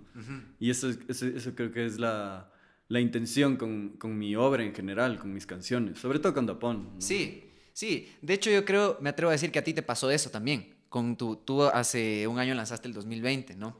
Tu disco, que reutilizaste temas viejazos tuyos, que eran temas guardados en, SoundCloud, ¿no? Sí. Y, y, como que dices que los reinterpretaste al volverlos a escuchar, fue como que dijiste, wow, esto ahora tiene sentido. O sea, tú, tú crees que el Mauro del presente se, se reflejó en el Mauro del pasado, así full. Sí, yo creo que ese trabajo fue especial de, por muchos motivos. Empezando por esto que te digo de esta inseguridad de ser cantautor, de tener miedo a ser sensible, de tener miedo a, a abrir tu pecho y, y, ser romántico, ser cursi o, o, transmitirte las plenas, loco. Así. Siento que siempre tuve como algo en contra de eso, siempre de... Por eso esos temas quedaron votados, porque porque no tenía ganas de que eso fuera Dapón, ¿me entiendes? Yo quería que Dapón sea otra cosa, no quería que sea mi proyecto de, de cantautor eh, íntimo. Sí. Entonces fue abrir esos temas y con mucha más madurez y con un crecimiento mental como persona musical. Sí. Darme cuenta de, de, que eran sentimientos válidos y que eran composiciones lindísimas, que yo ya podía aceptar que eran lindísimas porque los veía tan ajeno a mí. Eran Eras otro man. Ajá, era otro man, ya no era... Ya no me estaba lamiendo el culo a mí mismo cuando digo eso. Claro. como qué lindo compongo así, ¿no? Claro, y es otro man, es que es otro sí, man. no, más bien es como, brother, como que qué bacán. Cuando era un pelado eh, tenía cosas muy, muy, muy pesadas que, que, contar y que decir. Y más instintivas también. Y musicalmente tenía este, esta cosa que te digo de ser más barroco de alguna forma. Como que ahora quiero hacer la cosa mucho más simple, más directa. Ese es como mi reto actual. Pero en este tiempo era, wow, estas composiciones en guitarra clásica están densísimas, como recuperemos esta, esta nota. Exacto, eso quería yo cachar, porque de cierta manera uno reflexiona cuando, cuando ves una foto tuya de chamo haces mini reflexiones, de una, así como te ves, te ves una foto de hace cinco años y dices, puta, estaba más gordo, bien que me puse a hacer bici, así como, oh, estoy gordazo ahorita, así claro, como que reflexionas de ciertas cosas y generas un mini cambio, ¿no? Tú te viste reflejado en esa fotografía del Mauro del pasado, del Mauro de esas épocas. Sí, me vi reflejado y también vi que, que era un tipo reprimido, o sea, como que reprimía esas emociones no me sentía cómodo con, con, sacar esas emociones y en ese formato. Entonces, de repente fue primero como que darme cuenta de que valía la pena rescatar eso por ese motivo. Segundo, porque full temas hablaban, yo he tenido una fijación con, con las personas, loco, con las relaciones. Ok. Eh, no solamente con las relaciones sentimentales de pareja, pero con mis hermanos, con mis, con mis padres, con gente con la que que he conocido en mi vida. No sé si has pensado en esto, pero esto es algo que me apasiona mucho y de lo que estoy escribiendo mucho actualmente, pero estas personas con las que te encuentras en la fila del banco, conversas un rato, eh, te nutres un poco de esa conversación y te vas y sigues con tu vida, nunca más le vuelves a ver, esa persona no te vuelve a ver nunca. Sí. Y es, de alguna manera, esa conversación te, te cambia la vida. Te cambia, así sea en un grano, Sí, son personajes secundarios de tu película. Exactamente. Entonces, siento que mi, mi, conexión con las personas y mi sensibilidad con estos encuentros son súper fuertes. Y eh, vivíamos un año en el que no podíamos tener estos encuentros. Sí. No podíamos encontrarnos con nadie y todas las canciones eran, hablaban mucho de esta nostalgia de, de encontrarnos con, con personas, de, de me acuerdo esta vez que vivimos, no sé, una, hay esta canción que se llama Los días del buen sol, que, habla, que habla sobre estar en un día en la playa con, con una persona que quieres un montón, ¿no? Y de añorar esta, este sentimiento, ¿no? Sí. Eh, amplié el tema de Alex Alvear, de ausencia, que habla de esta ausencia, de este, de este añoranza por volverte a encontrar con, con esta persona que, que, amas tanto y por eso la incluí en este, en este disco. Entonces, medio que el concepto es, es esto, ¿no? Como el es las relaciones interpersonales y, y, de cómo eso te es tan necesario, ¿no? Sí. Al menos para mí es No, sí, full. ¿Qué, qué foco? ¿Qué foco esto del reflejo? Porque claro, es, es, es, tan loco el proceso de cómo uno percibe el arte, como tú dices esto del, del, de lo del psicólogo, Ajá. que lo que tú dices y lo que tú percibes habla más de vos que de la obra en general. O sea, eso es súper loco. Y eso es algo que, que creo que tú lo has manejado sin querer como para la gente. La gente debe entender cosas full distintas de full temas y de ley de haber pasado que te dicen, de ley te dicen, este tema habla de esto y dices, no, weón, qué verga. La verdad es que yo nunca doy esa respuesta. Si me dicen, nunca dices de qué trata. O sea, doy, doy, si me preguntas te digo qué es lo que quise decir, pero si me dices, este, esta canción habla de esto, ¿no es cierto? Y tú no le rompes la burbuja. Yo te digo, sí, loco. Ah, bien, bien, eso es buena. Yo sí le rompo la burbuja, yo soy un verga. es que a mí, por ejemplo, con la lluvia espacial, la gente dice, es habla de, de, wheat con galletas, pues loco. digo, claro. no, brother. yo sí les quiebro la burbuja, sí. Claro, porque es mucho más profundo que claro, eso. Claro, ahí te entiendo, ¿no? Ajá, Porque eh, ahí es cuando, eh, no sé, cuando, cuando entra este, este tema que te digo de la comunicación, de que es tan importante para, para, los artistas y para los compositores y para la gente que quiere decir algo mediante su música, que, que, se, que, se, entienda, al menos como, tal vez no al 100%, nunca vas a poder lograr que se entienda al claro, 100% no. a menos de que digas... No, no, no, porque tal ya cual no es. ya solo lo votaste. Pero de alguna manera sí, sí es algo que te importa, ¿no? O sea, como lo... Como lo Pero sí lo, tiene que ver un poco con el ego. Full. Totalmente, claro, totalmente. Ahorita acabo de hacer clic de eso, pues, porque le revientas una burbuja a un man claro. que capaz y el man decía, puta, esta canción de las galletas con claro. weed. Es como, que, es como que lo tomas tipo como en verdad crees que soy tan banal. Banal. Qué ver, totalmente. De alguna forma, sí, sí, sí. Oye, a mí una cosa también como que estaba pensando un montón que es poco porque tú me dejaste un montón de lecciones más que algunos profes de la U. Eso, eso es súper loco, porque tú, por ejemplo, me dijiste alguna vez que tú tenías una rutina de componer. Creo que eso de tener una rutina, así como de, me acuerdo, no me acuerdo bien cómo era la frase que me dijiste, pero dijiste yo hago como dos canciones semanales. Una canción semanal, siempre compongo. Y yo decía, hijo de puta, este man. Y yo, yo compongo cuando me cae la huevada. ¿sí? Y eso uh -huh. es loco. ¿Cómo tú empezaste a generar esta rutina, este gimnasio? ¿Tú lo viste así como un gimnasio o era una necesidad de tu cuerpo de adentro decir, lancemos esta huevada? Yo creo que en primer lugar, nunca me ha gustado tanto esta forma de ver la música como de entrenarse. Ajá. Quizás también por eso fui tan reacio al jazz, porque el jazz es mucho un género de, de estar en forma.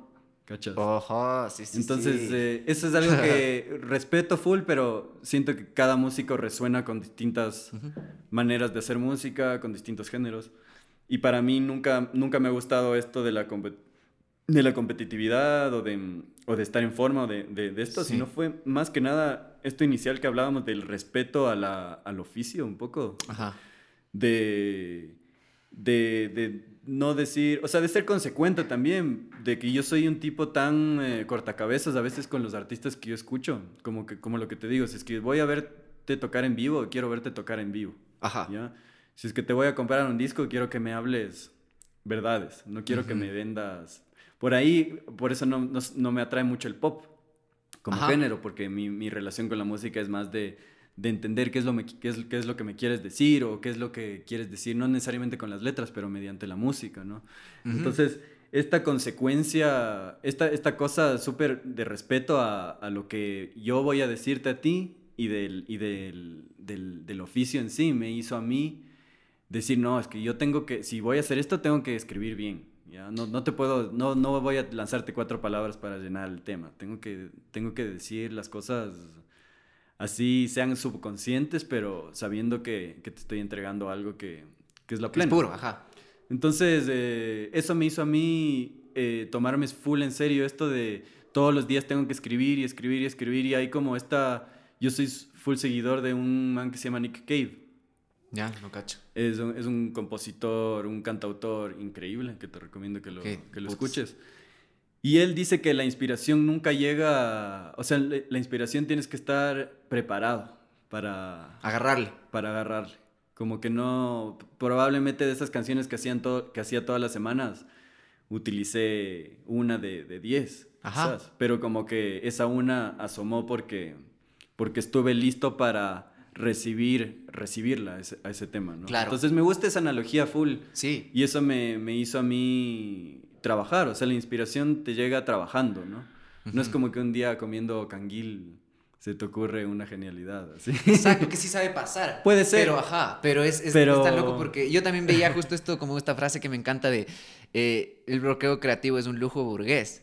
Ah. Es focazo, porque sí, el bloqueo creativo es como decir, no, ahorita no puedo ahorita no estoy en el mood, pero no, es justo uh -huh. como que tú buscaste este lado de laburar, laburar, laburar para que sea como un músculo, una especie como de estar receptivo a agarrar, a saber cómo bajar esas ideas. Sí. A veces uno tiene una idea genial, pero no sabe cómo bajarla y cómo ponerla y plantearla uh -huh. en una canción o en lo que sea.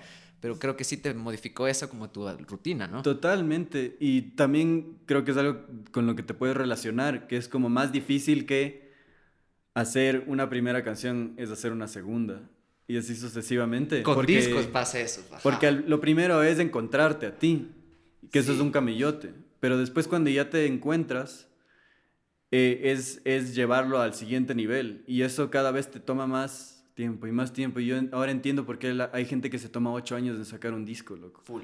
Ajá. Y es porque si realmente quieres dar ese, ese, ese escalón como artista, eh, cada vez tu, tu, arte te exige más, como que una cocción más lenta, loco. Y una sinceridad también. A mí me dejó loco, justo como hablaba yo con el Darío en el primer episodio, que el man botó un disco completo que estaba produciendo con el Ibis y una super banda, y el man dijo, no.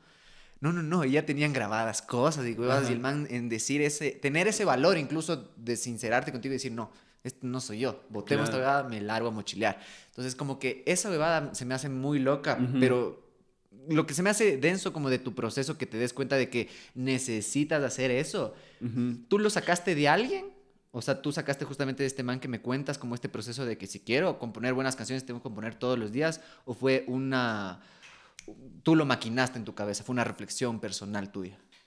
¿O te dejaste influenciar? No, creo que es un poco de los dos y creo que es un poco de que siempre he estado, eh, siempre he admirado mucho el, esta forma de abordar las cosas bastante como con mucho coraje, ¿no? Así como me encanta, por ejemplo, mis influencias de Nick Cave, me encanta Henry Rollins, que es el ah, cantante de Black Flag, que es como que la vida del man es, es un puñetazo, así es como que el man todo lo, lo ha hecho así con, con un montón de, de, furia y, de, y de, fuego adentro, ¿no? Y de, de, ansiar con todas las fuerzas de tu cuerpo y mente algo, ¿no? Ajá.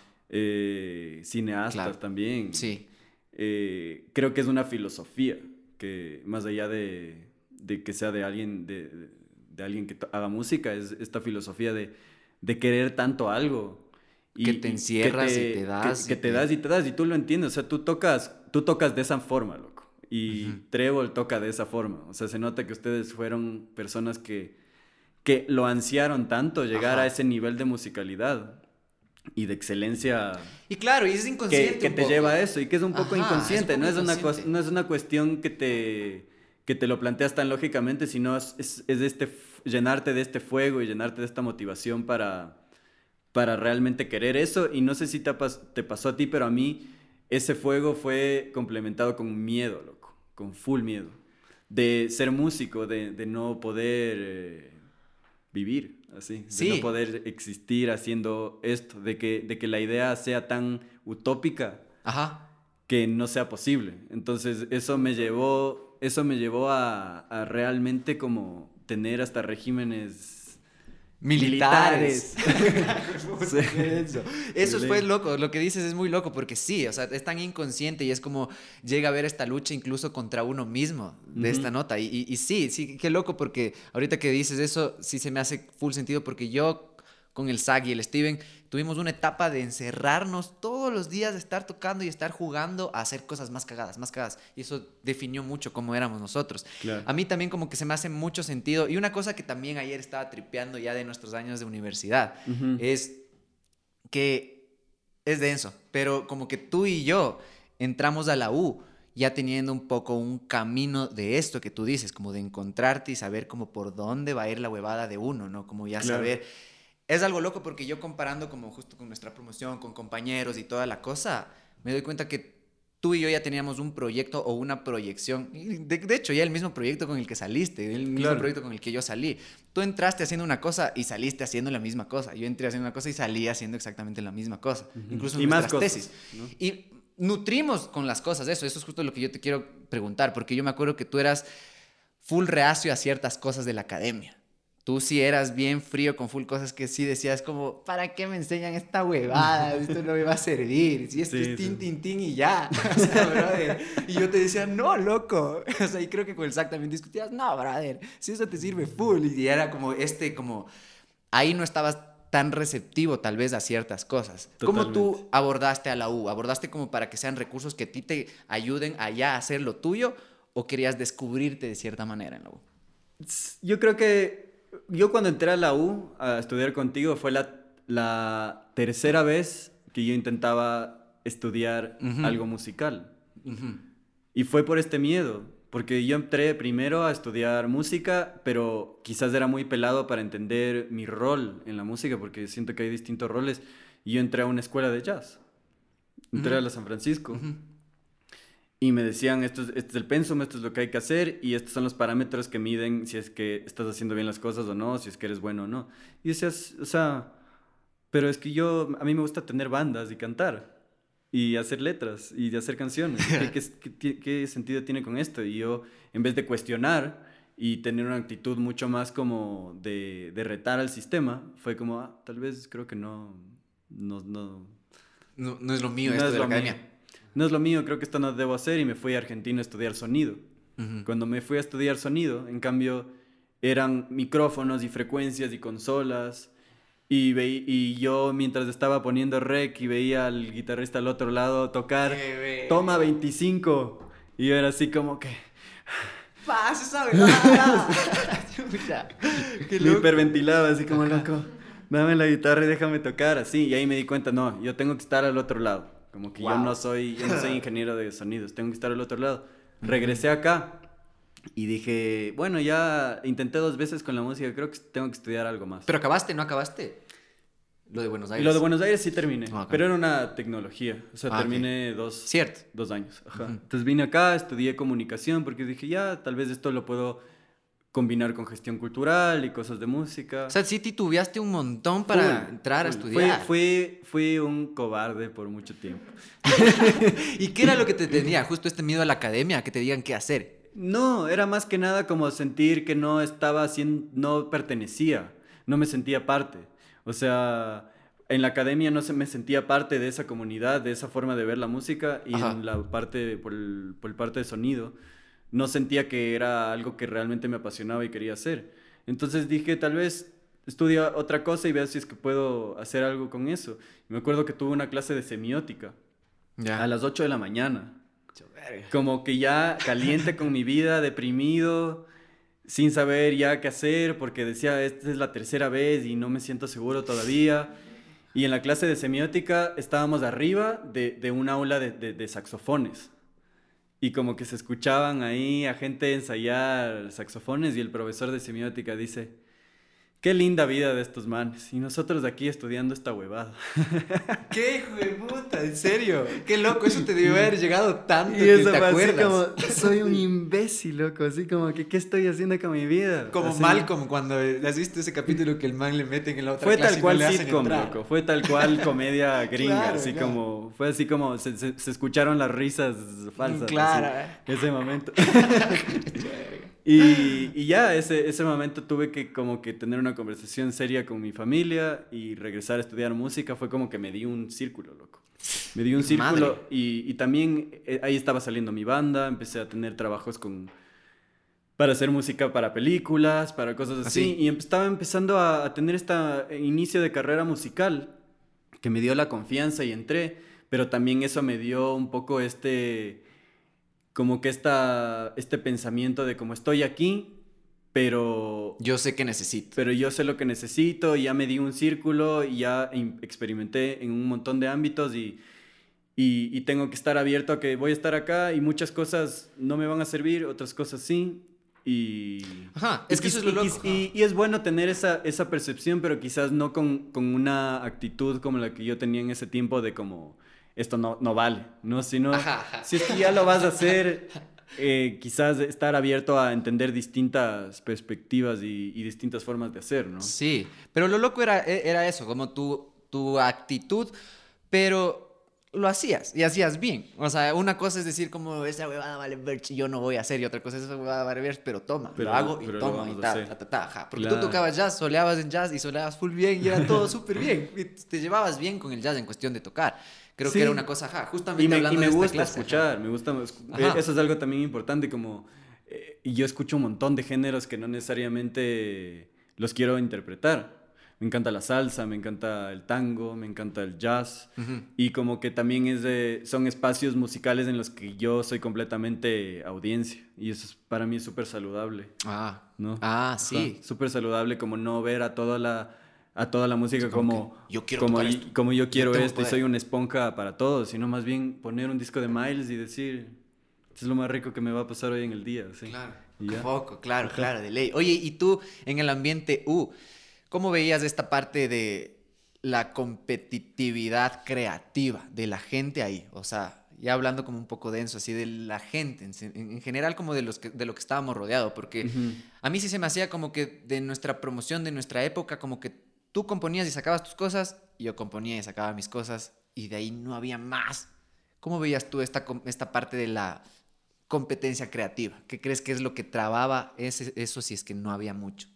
Siento que es, es la forma en la que percibimos el ser músico acá. Era súper interesante que la mayoría de gente que estaba ahí eh, no había, no tenía como una, un objetivo tan claro necesariamente, sino decían yo me encanta tocar música todos los días de mi vida y algo, algo haré con esto, ¿no? Sí, y llegan a descubrirse ahí. Y llegan a descubrirse ahí. También hay otra gente que quiere ser intérprete, que quiere ser excelente tocando el bajo o la batería. Y eso quizás yo cuestionaba mucho en ese tiempo. Quizás me porté hasta un poco pesado con ciertos, Exacto, eso es lo que yo con ciertos alumnos, ciertos compañeros, porque les decía, pero, pero ustedes ya tienen que componer, así como que ustedes ya tienen que tener, hacer sus proyectos, así, les va a ir súper bien porque aparte son buenazos, así, deberían hacer sus proyectos, pero mucha gente no quería eso. Quería tener otro tipo de relación con la, con la música y, y muchos de ellos, yo qué sé, loco se iban después de hacer másters afuera y terminaban tocando en, en giras y, y, un poco que la, la, vida y esa confianza y esa fe ciega en la música les fue abriendo puertas y les fue sí. llevando a, espacios y a lugares, ¿no? Entonces esto, esto también era súper importante, creo, en ese tiempo. Para mí darme cuenta de que no... No si bien, tienen el si bien yo ya estaba encontrando caminos y respuestas, no eran necesariamente la respuesta para ti, sino como eh, cada, cada músico tenía que encontrar su, su propia vuelta. Y, y, eso también, ajá, también me hizo a mí cachar que el ser songwriter no es, no es cualquier cosa. De hecho, hay muy pocos songwriters. Siento yo, hay muy, pocos, hay muy pocas personas que tienen esa vocación o esa facilidad. Eh, no necesariamente si eres un intérprete vas a hacer eso. De, de, hecho, yo hablé con el Ryan Hagler. El man me dijo, siendo uno de los mejores bajistas que he escuchado en mi vida, me dijo, yo no he compuesto una nota en mi vida. Eso es loco. Eso es loco también por, por el instrumento, ¿cachas? No somos un instrumento de componer tampoco, así, el bajo ahí, medio raro. Qué foco, sí es verdad. Yo también tenía un, poco eso, ahorita me acabas de abrir un chance también en la cabeza. Eso es lo loco de esta huevada. es caso, ahí uno aprende más. Porque yo también pensaba mucho de esto, como, ¿por qué no componen? ¿Por qué se ahuevan? ¿Por qué te ahuevas? ¿Por qué ni sé qué? ¿Por qué? Y claro, a veces no es ahueve, loco. No. A veces es que, la visión musical va por, por otro lado, el camino. Ajá. A mí, yo lo mucho que me chocaba tal vez y que creo que igual es como aflojar esa parte, es que yo sentía que muchos, y lo he dicho en este podcast, que buscaban validación de profes. O sea, que si es que componían algo, decían que le guste a él. O si componían algo, decían como, puta, es que esto no le gustaría a este profe. Así como que me criticarían porque no estoy soleando, porque no estoy haciendo esto. Entonces, a mí me pasaba mucho eso, como decir, qué loco cómo te puedes dejar eh, influenciar por esta validación también hacia tu arte. Ajá. Sí. Es fuerte. ¿Tú tenías alguna validación, ya fuera de la U, has tenido como tu persona de validación? Que si dices, puta, a este man no le gustó, qué denso. Yo siento que sí, siempre tenemos esto, ¿no? Sí. Y para mí eran la generación mayor a mí, que eran gente, y sí, sigue siendo gente a la cual respeto full. Siento que me enseñaron un montón mediante su música y mediante, no sé, conversaciones y haberles conocido. Y ellos son músicos que vienen de, una escuela más de, de, tocarlo. O sea, por alguna razón, el Benavides, el Ruso Carolis, el Toño Cepeda, el Pichu, todos ellos, no sé por qué son tan buenos, loco. Es como que creo que la escuela en ese tiempo era... Una generación de geniecillos, Mancero es de esa sí, el Mancero, todos, todos tocaban tan bien y todos tocaban cosas eh, bastante contemporáneas, experimentales, que eso me hacía a mí pensar, quizás mi songwriting viene mucho influenciado de, de, esa generación, porque mi songwriting no necesariamente viene desde un lado tradicional de verso coro verso muchas veces, sino es un poco progresivo, es un poco armónico de utilizar aumentados y tensiones y, y quizás jugar dentro de un marco pop pero, pero salirme un poco de las líneas dentro de lo que se pueda. Y yo creo que eso viene un poco de, de, esta, de buscar esta validación, de mostrarle a, músicos eh, que yo admiraba mucho y que no me digan, ah, eres como, eres un popero, sino como que, como que qué bacán, eres un cancionista y, y, propones todas estas ideas tan, tan, eh, tan interesantes. Y, y, ojo, no estoy como ningundeando a los poperos, pero como nosotros sabemos que hay un estigma bien, bien intenso dentro de la comunidad de músicos de, en ese sentido. Sí, o sea, y cuando eres, escuchar incluso. Y cuando eres más chamo, se siente más. Cuando eres más chamo, e, eres mucho más así. Ah, no, como que yo no, no soy o sea, yo quiero hacer cosas más, más locas. Más locas, ajá, exacto. Y es justo eso, que es un círculo, como dices, ahorita tú estás en la búsqueda, en cambio, de hacer cosas más simples. Totalmente. Ya no, de no irte por ese otro lado. Entonces, capaz, y es justo el pensamiento que antes tú querías evitar porque te sonaba popero. Ajá. Es tan loco, ajá, esos círculos. ¿Tú crees que tú tienes como... A mí me, da full curiosidad porque tienes varias... Tienes la tripulación y tienes Da Pound y tienes tu proyecto solista. ¿Cómo haces tú? ¿Te divides la cabeza? ¿Tú si crees que existe un Mauro que compone y un Mauro que produce? Cambias el chip. A mí se me quedó una cosa súper loca cuando trabajé el, tercer disco de Treble con el Rivas, que el man, el man grabó, el man mezcló y el man masterizó, que el man mismo decía, esto no es sano esto no es nada sano y voy a hacerlo solo porque ya. Entonces, porque ya. Porque le gusta full la banda también. Porque el man ajá, tenía un apego también a la banda y a la obra y estábamos trabajando con el Benavides. Entonces era una vibra bacán. Y el man se pegó justo eso, tracking, mezcla, master. Pero dijo como, después del tracking, puta, no escucho dos semanas, me aguanto para ir con otras orejas a la mezcla y lo mismo para el master, para ser otra persona. ¿Tú cómo es tu rutina justo para cambiar de Chibi y cambiar de Mauro? Para mí, siempre fue, o sea, como, como yo fui aprendiendo a la marcha, como, como te digo, así con bandas de colegio, grabando en estudios de publicidad y viendo cómo hacían las cosas, es como que para mí fue una mezcla de todo, como que yo por muchos años no tuve estos rubros separados. Sino era una sola cosa. Para mí era una sola cosa, era como que obviamente hago la canción y tengo que, tengo que ayudarles a mis panas tal vez a, a componer eh, las partes dependiendo de, hacia dónde va el tema, porque yo considero que siempre hay una cabeza central que dirige la composición. Y yo siempre he sido, de alguna manera, esa persona que dice como, ah, esta canción me imagino que tiene que ir por acá y tengo que un poco ayudar a, los músicos con los que toco a, subirse a ese barco, ¿no? Ajá. Entonces eso, por ejemplo, es producción. Y eso es, eso es ser arreglista. Pero para ti seguía siendo composición. Pero para mí era el proceso de hacer una canción, ¿cachas? Entonces era, de alguna manera, no era como que estoy... Era saludable para mí psicológicamente no decir, ah, estoy eh, cubriendo todos estos rubros, sino es como que esto es lo que hay. Porque en ese tiempo no habían productores y si hubieran habido éramos tan chamos que no hubiéramos pagado o podido pagar a un productor. Ajá. Entonces, eh, era, era el proceso que... Pero ¿y ahora? Ahora que eres consciente de que son dos cosas... ahora concuerdo full con, con, el Rivas.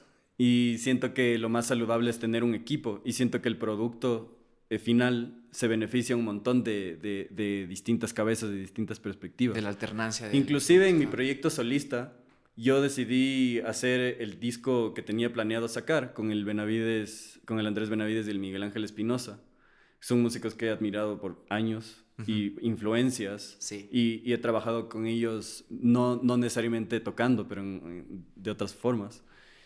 Y decidí hacerlo porque ellos, eh, porque necesitaba, era, ya tenía quizás esa madurez para decir si es mi proyecto solista, no necesariamente es una visión unidireccional, sino hay estas otras cabezas que pueden aportar a que esto crezca aún más, ¿no? Hay este tema que se llama maratón, que sin el beat del Vena no existe ese, tema. Claro, los beats del Vena son así, son melodías, melódicos totalmente, qué loco. Oye, y te iba a preguntar justo esto de, tú hablas en una entrevista, me rebotó un montón esto de la inconformidad. Vos dices esto de que los músicos son inconformes. Eso dice que vos eres inconforme de ley, porque tú también dices después que tú te mantienes ambicioso. Yo creo que la ambición y la inconformidad van mucho de la mano. Sí. ¿Tú cómo eres con tu obra acabada? ¿Cómo eres con tu música, tu relación ya de verle? Casi siempre tengo que dejarla respirar, loco. ¿No le escuchas acabada? Eh Sí, o sea, como cuando ya está terminada, ya empiezo a tripearme, ya estoy loquito. Ya. Como que ya empiezo a escuchar que el hi-hat está muy arriba. Sí. Y que las S, las S suenan muy fuertes y como que chuta, ponle un compresor ahí, no, se te fue la mano y es como que el Miguel Ángel, que es con el que casi siempre mezclo, me quiere matar, loco. O sea, me dice, loco, ya suena bien, te estás ya tripeando cosas que no, no están ahí. Ajá. Y, ¿Y cómo sabes que ya acabó? O sea, como que ya. ¿Cómo te, te controlas? Por trabajar con gente, porque la gente te da la perspectiva. La gente te dice, ya te estás tripeando y me tienes harto, aparte. ya. ya te odio. Entonces es como que ahí ya dices como, hasta porque ya no te quiero molestar. dices, ya, ya está. Es lo caso. Yo en, el único disco que fui productor justo de los Stoner Attitude, eh, en el solo de guitarra, me acuerdo que hicimos como unas 15 tomas de paniqueo, ¿cachas? Así, y no más, weón, puta, 15 tomas de paniqueo.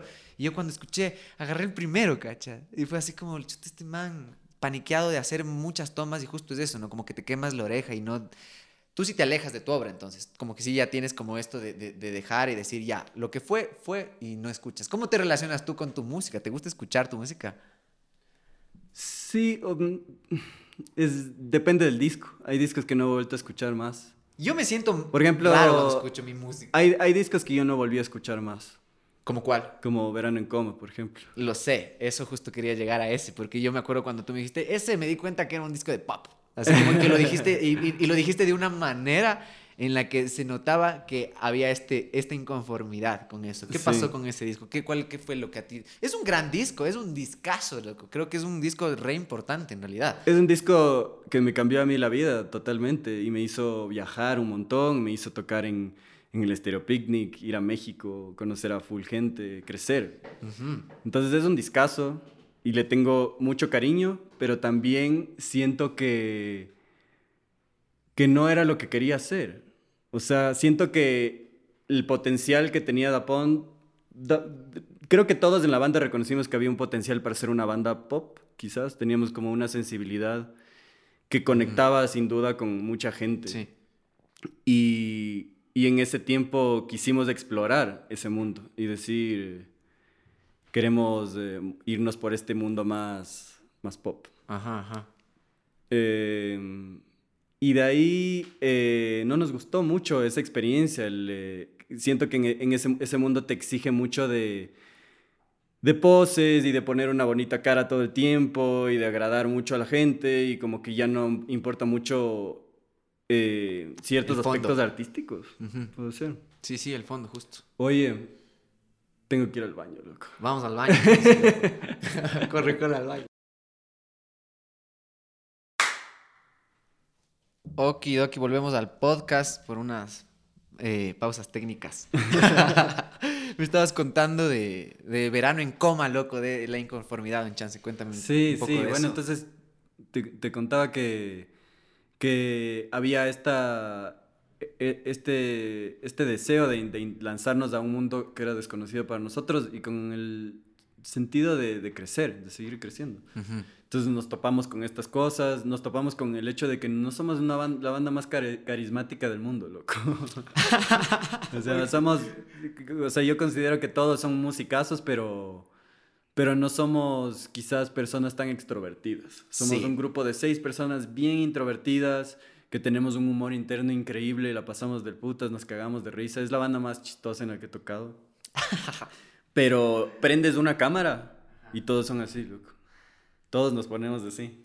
Creo que y lo peor de todo es que todos todos se ponen así y me quedan viendo a mí, loco. Uy, claro, qué puta, qué denso. Entonces, entonces sí, es como que es una banda que para mí, sobre todo en verano en coma, hubo una presión súper fuerte de yo soy el frontman, soy el líder. Ok. Por ahí yo quise hacer, no, loco, esto es una banda. Como que, y les incomodé full a, a los miembros de la banda. Eh, al, tal punto que me, me, exigían como que ser un líder, loco. Es como que decían, esta banda necesita un líder, siempre ha sido tú, pero ahora es más notorio y es más pesado y conlleva una responsabilidad mayor. Ajá. Y yo en ese tiempo no estaba preparado para, para tener esa responsabilidad. Entonces fue una época súper dura, una época súper dura, una época de muchos viajes y muchas cosas bacanas que ahora, hasta, hasta con el... Eh, con el confinamiento lo aprecio mucho. Claro. Lo aprecio muchísimo, pero en ese tiempo era como, ya bájenme de esto, así como que quiero...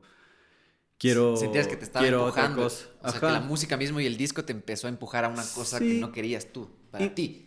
Y más que nada como que, no sé si es que esto es de ego, como hablábamos, pero en términos de lo que yo quiero proyectar como artista, sí. no era mucho el ser un, un artista Ajá, de hecho, tengo como mucho, mucho recelo y, y, soy muy, muy así con, con el hecho de ser influencer.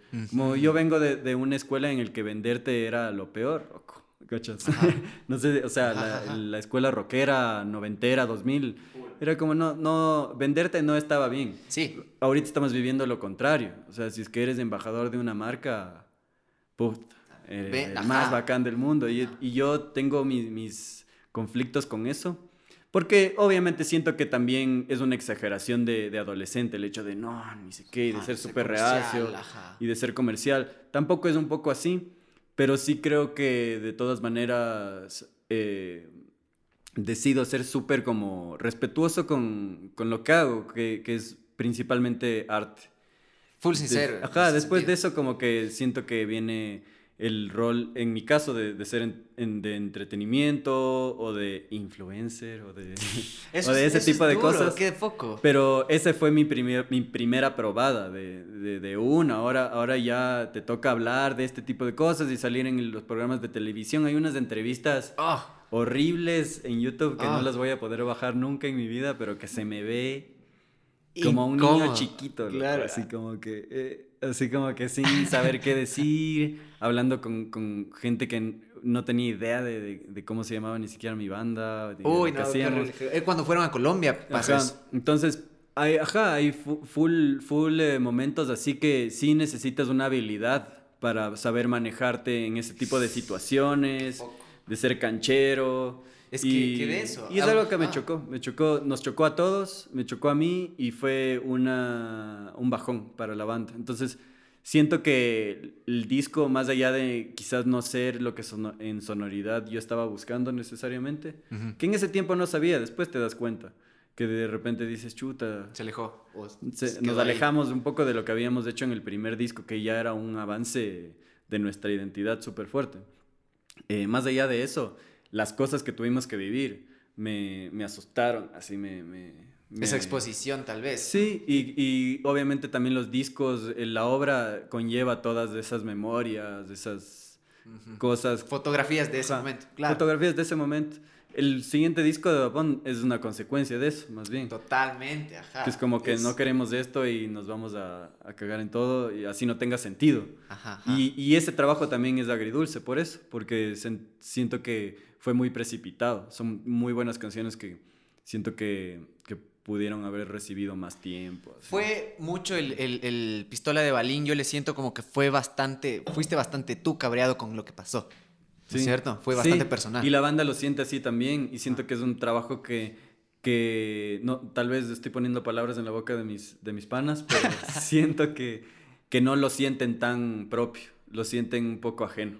Sienten como algo que yo hice a la, a la Loki. Cuéntame un chance de esto que a mí se me hace densote de lo que hablábamos justo aterrizando en eso de que eres un pilar y que eres un líder y que te fuerzan a ser el líder. No que te fuerzan, que naturalmente eres un líder pero te cuesta aceptarlo, ¿cachas?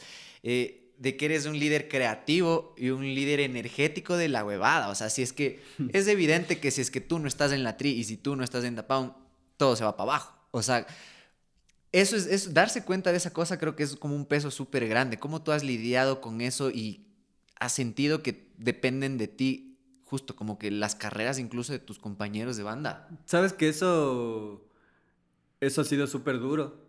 Y. Pensazo. Y hemos tenido conversaciones bien fuertes en el que mis compañeros de banda me, dice, me han dicho como que tú no eres responsable de, de, lo que yo vaya a hacer con mi vida, ¿me entiendes? O sea, como en un punto hasta me dijeron, porque cuando pasó todo esto de verano en coma decía como, siento que si el día de mañana necesito un break, les, a cago a cinco personas más que tocan, a nuestro manager en ese momento, a, nuestro, mi sonidista, al sonidista de la banda, al roadie, a todo el mundo. Y es un peso súper fuerte que tienes que saber manejar emocionalmente, mentalmente. Y en ese tiempo mis compañeros supieron leer eso sin que yo lo tenga que decir.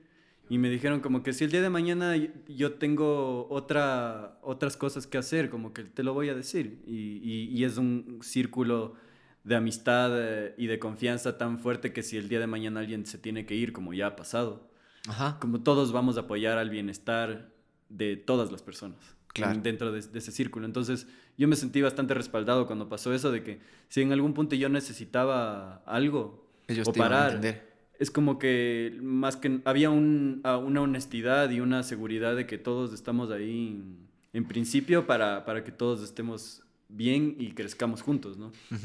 Entonces, en ese sentido era intenso, pero ya creo que cuando pasó ese punto de quiebre, yo empecé, fueron muchos años y muchos tiempos y a mí, y a mí el 2020 me sirvió también mucho para descansar, para entender lo que para mí es girar, tocar en vivo, eh, pasar por estos momentos también de entrevistas, de, de, de, cosas externas a la música y de darme cuenta que esto soy yo y que es un camello, loco. Y hay cosas que te gustan, hay cosas que no te gustan tanto y hay cosas que vas aprendiendo sobre la marcha y que, y que al principio capaz te, te agarran descuadrado. Pero me siento al menos ahorita mucho más preparado para, con la, una mentalidad más, más preparada para asumir. Para, asumir ese tipo de cosas y, y saber que, que, la banda va a ser mejor mientras, mientras yo asuma eso y, y, y sea como un... Claro, que sepas que depende de ti incluso esa energía, ¿no? Qué loco. y que sea una, una, personalidad y una energía fuerte ahí para que todos, todos, todo se pueda fluir. Y se nutran entre eso también. Qué loco. Y tú, en este sentido de que eh, del Pistola de Balín, el Pistola de Balín es un guiño completamente para que tú te hagas solista. Eso te ayudó bastante a decidirlo, ¿ok? Sí, sí, sí, completamente. Siento que, que yo estaba pasando por un montón de cosas mentales eh, y en mi vida y emocionales y en torno al ser músico también, que, que estaba afectando a, a, mi banda. Estaba afectando a mi banda, estaba también desconectando a los demás integrantes de, de la música y del proyecto. Y madre. Inclusive, sí, lo que hay problemas muy personales que creo que pasan a esta edad. O sea, siento que este cruce de terminar los 20 y llegar a los 30 es, son así como... ya, ya, arde. es un vértigo y, empiezan a asomar un montón de otras cosas que te, que te quitan el piso.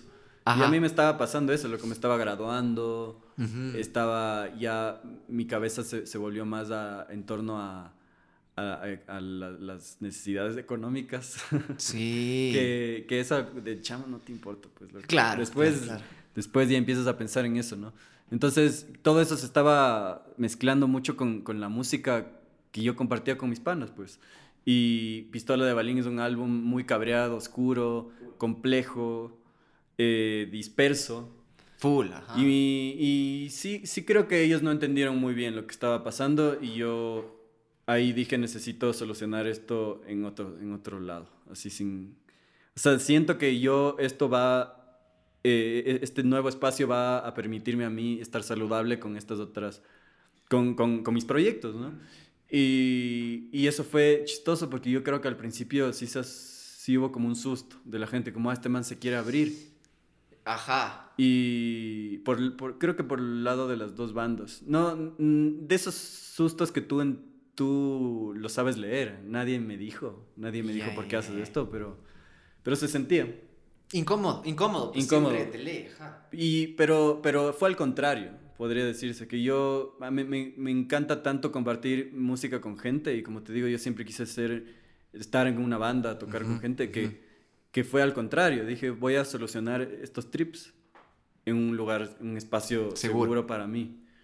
Y, yo creo que ahora la gente en mis bandas están viendo los resultados de que yo haya tomado esa decisión, porque ahora estamos, por ejemplo, haciendo nueva música con Dapón y, fue como regresar de nuevo a este espacio súper saludable, que la pasamos increíble. y, y, ya estoy un poco más curado con estas cosas, o al menos ya tengo ya no contamino todo, todo lo que me rodea con... Qué loco, qué loco eso de saber leerte y saber leer como, o sea, que ellos te sepan leer también a ti, o sea, como esta, esta interacción también que es de los años, ¿no? Como que también que la música te lleva a ver cosas que no necesariamente son, no son todavía verbalizadas. Y sobre todo también el hecho de, de, de la edad, que te digo, de que cada vez la, la, las vidas se vuelven más individuales. Sí.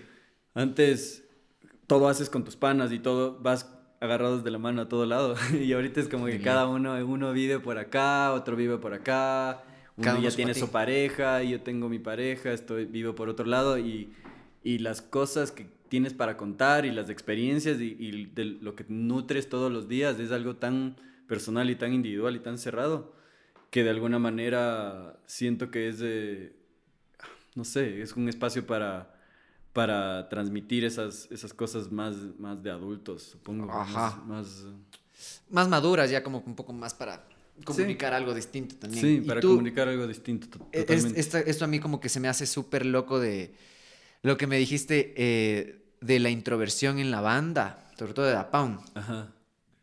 También en la tri, también son bien introvertidos en la tri, loco. Es Puede loco. Ser. Luchito es un tipo más Luchito es más, más Tiene su podcast, Luchito. Sí, claro. ya era hora. Se va, dice tantas bebadas tan bacanas. Simón, y yo estaba como que tripeando esto de que ahorita la sociedad y el mundo está construido privilegiadamente para los extrovertidos. Porque justamente pasa eso, ¿no? Que tienes que ser extrovertido para seguir generando contenido, para estar ahí, que, ah, que hola, ni sé qué, y estar viendo la cámara. Tú también de esas cositas que dijiste en la U que yo me quedé así como que este man tiene razón, no sé si completamente, pero tiene razón. de, tú me habías dicho, las redes es una verga porque baja al artista al nivel del público y que quita este misticismo del man. Me acuerdo que habías dicho hasta el ejemplo de a mí me van a ver en un concierto y dicen, ah, es este man que le vi en la U comprándose un yogur y comiendo un pan. Pero si te vas a otro lado donde no cachan, dicen, ah, este man viene de Quito. Entonces el misticismo aumenta. Las redes quitaron esa bebada. ¿Cómo es tu relación con redes y con tus fans en las redes? Sí, es, es, es increíble eso. Y no digo, no lo digo por, eh, por querer estar más arriba, sino porque eso es algo necesario en la relación fan eh, creo yo. O sea, eso hace que el arte se intensifique. Y te hablo desde un espacio en que yo soy fan y, por ejemplo, una de mis influencias más grandes como músico y artista es Robbie Draco Rosa. Y en un punto yo lo pude conocer y no quise. Dije, no, no quiero. Exacto, eso es lo que yo decía. Y, fue, y, fue porque, por eso, porque él, eh, él está en un espacio tan importante de influencia en mi vida que el verlo de carne y hueso me dio, me dio hasta como cosas, no quise. Y soy súper consciente con eso. Eh, creo en eso, no sé, no sé si es que es algo... Eh, yo he tenido full discusiones con un montón de gente y hay gente que dice en cambio lo contrario, que, que el tener a la gente que admiras tan de cerca sí. Eh, hace que tengas una relación más fuerte. Pero yo creo que esa no es, no es el rol. Eso ha hecho que eso nos ha hecho pensar que el artista te tiene que caer bien para tú admirarle. Para y eso me parece muy turbio. Sí, sí, tienes razón. Tienes full razón en ese sentido. O sea, de que te tiene que gustar cómo piensa eh, o cómo es con sus amigos para que te guste la canción que hizo. Es como, no, yo no comparto eso, por ejemplo. Ajá. Creo que es eso, ¿no? Le quita el misticismo a la Siento que eso no es, ajá, no es, no es saludable, esa es mi, mi opinión. Y, y siento que dentro de lo posible yo intento mantener ese, ese espacio en redes con, con, el público por salud mía y porque creo que eso es lo más bonito. O sea, creo que la gente cuando escuche mis canciones eh, a la gente que le guste, que, que, lo sienta en un lugar más, más etéreo. No tanto como, ah, este panita que hizo esta canción. ajá, ajá. Es que termina siendo exactamente igual que lo que hablábamos de que el arte es un espejo que habla mucho más de ti que de, la obra en sí. Pasa lo mismo con tu percepción del artista, porque tú ya eres prácticamente como una imagen de esa obra. Y, y, justo lo que tú percibes del man que le ves en el escenario es un imaginario tuyo. Tú dices, hijo de puta, este man debe ser un man súper loco que se mete huevadas y está locazo. Que a mí me pasaba, cachas, que yo, a mí me veían en escenario y decían, este man, creo que el Mateo Terán justo alguna vez me dijo, yo pensaba que vos te ibas a bajar, te ibas a jalar, a fumar, y así, me paso en un biel así, y te bajaste y era así, ¿qué más, brother? Así como full tranquilo, y, es verdad, yo soy full así, porque es mi momento, ¿no?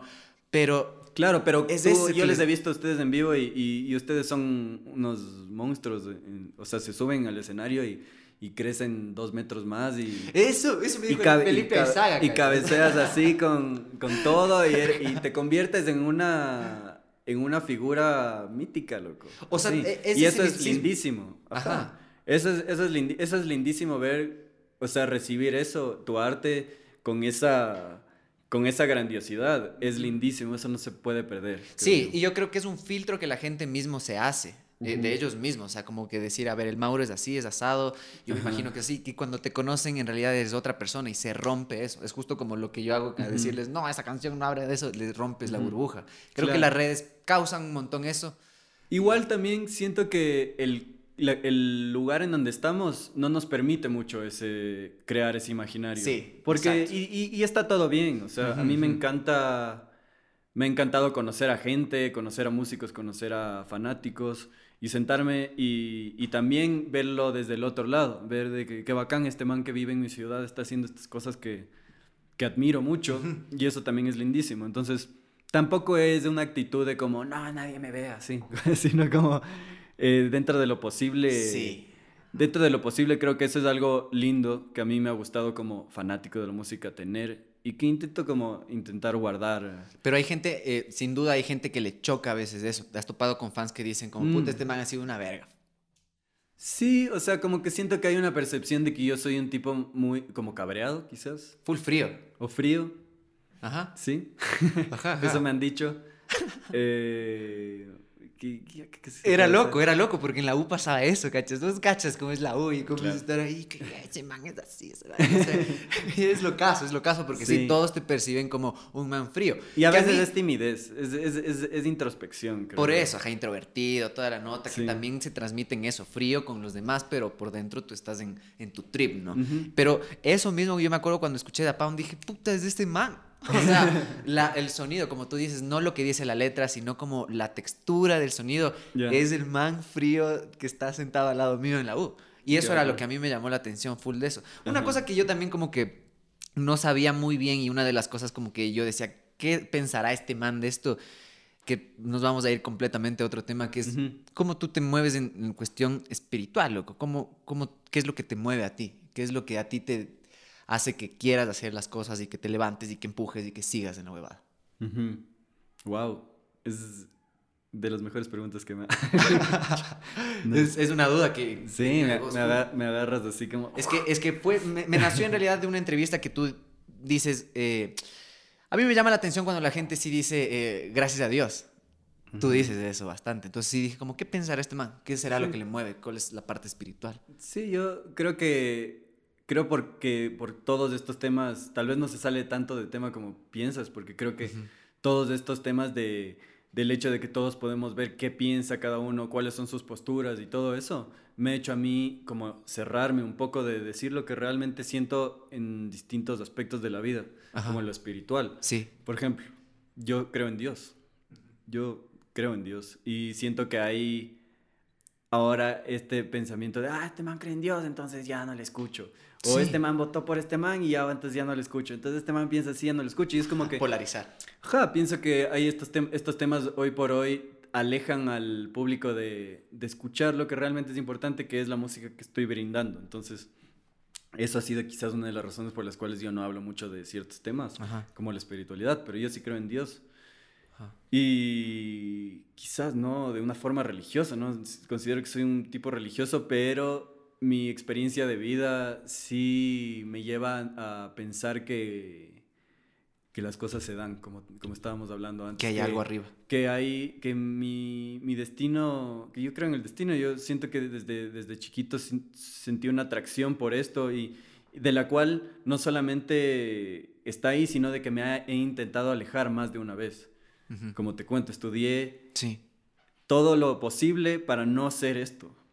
Y, yo siempre estuve, o sea, la vida siempre me dijo, no, loco. El magnetismo era Me pateaba, me pateaba a hacer, a hacer lo que soy ahora. Y eso me hace sentir que, que no, por más de que creamos que hay coincidencias, que no sé, o sea, no, puedo hablar la verdad en, en este sentido tan amplio, pero dentro de mi, mi, perspectiva de vida y de experiencia, eh, no son coincidencias. O sea, eh, no siento que en mi vida este tipo de situaciones han sido coincidencias y ciertas acciones y ciertas personas, como que yo me haya encontrado con el Juan a los 12 años en una clase a hablar de Nirvana. Es como que, y ahorita tengo una banda con la que me he ido hasta a tocar a México. Es como que habla serio, eso no puede ser una coincidencia, ¿no? Entonces, un poco ese tipo de, de situaciones me han hecho pensar que sí hay una energía que está, que te está dirigiendo y que tú tienes que solo tener la sensibilidad para dejarte llevar, ¿no? Y confiar y tener fe de, de seguir adelante y de seguir caminando, ¿no? Qué loco. Entonces es un poco como lo que me, me mueve, en, en, específicamente en lo que me dices, de qué espiritualmente es lo que me mueve para seguir adelante y es... Qué recho. Son esas experiencias. Ajá. Qué recho, sí, yo creo que todos nos construimos de cierta manera esto que justo es como un cuento que te hace sentir bien también, ¿no? Porque nadie tiene la verdad, como dices, yo no sé, siento que no tengo la verdad. Sabes que no es verdad, sabes que no es la misma verdad que tal vez piensan por ahí, por allá, y pero a ti te hace feliz y como que a ti te mantienen esto de seguir camellando y de seguir haciendo las cosas. Creo que una creencia turra sería una que no te permite ser mejor cada día. Claro, sí, y, a pesar de, de, que hay ciertas épocas en las que parece que no, no estás donde deberías estar, como esa esa fe te, te dice, no, loco, así, aquí es donde tienes que estar, así, eh, esto es un sub y baja. Qué recho. Esto es un sub y baja y solo hay que, hay que un poco seguir y confiar y, y en ese sentido sí creo como es, que hay esta fuerza que te está, que te está empujando en donde tienes que estar todo el tiempo, al menos a mí. Ajá.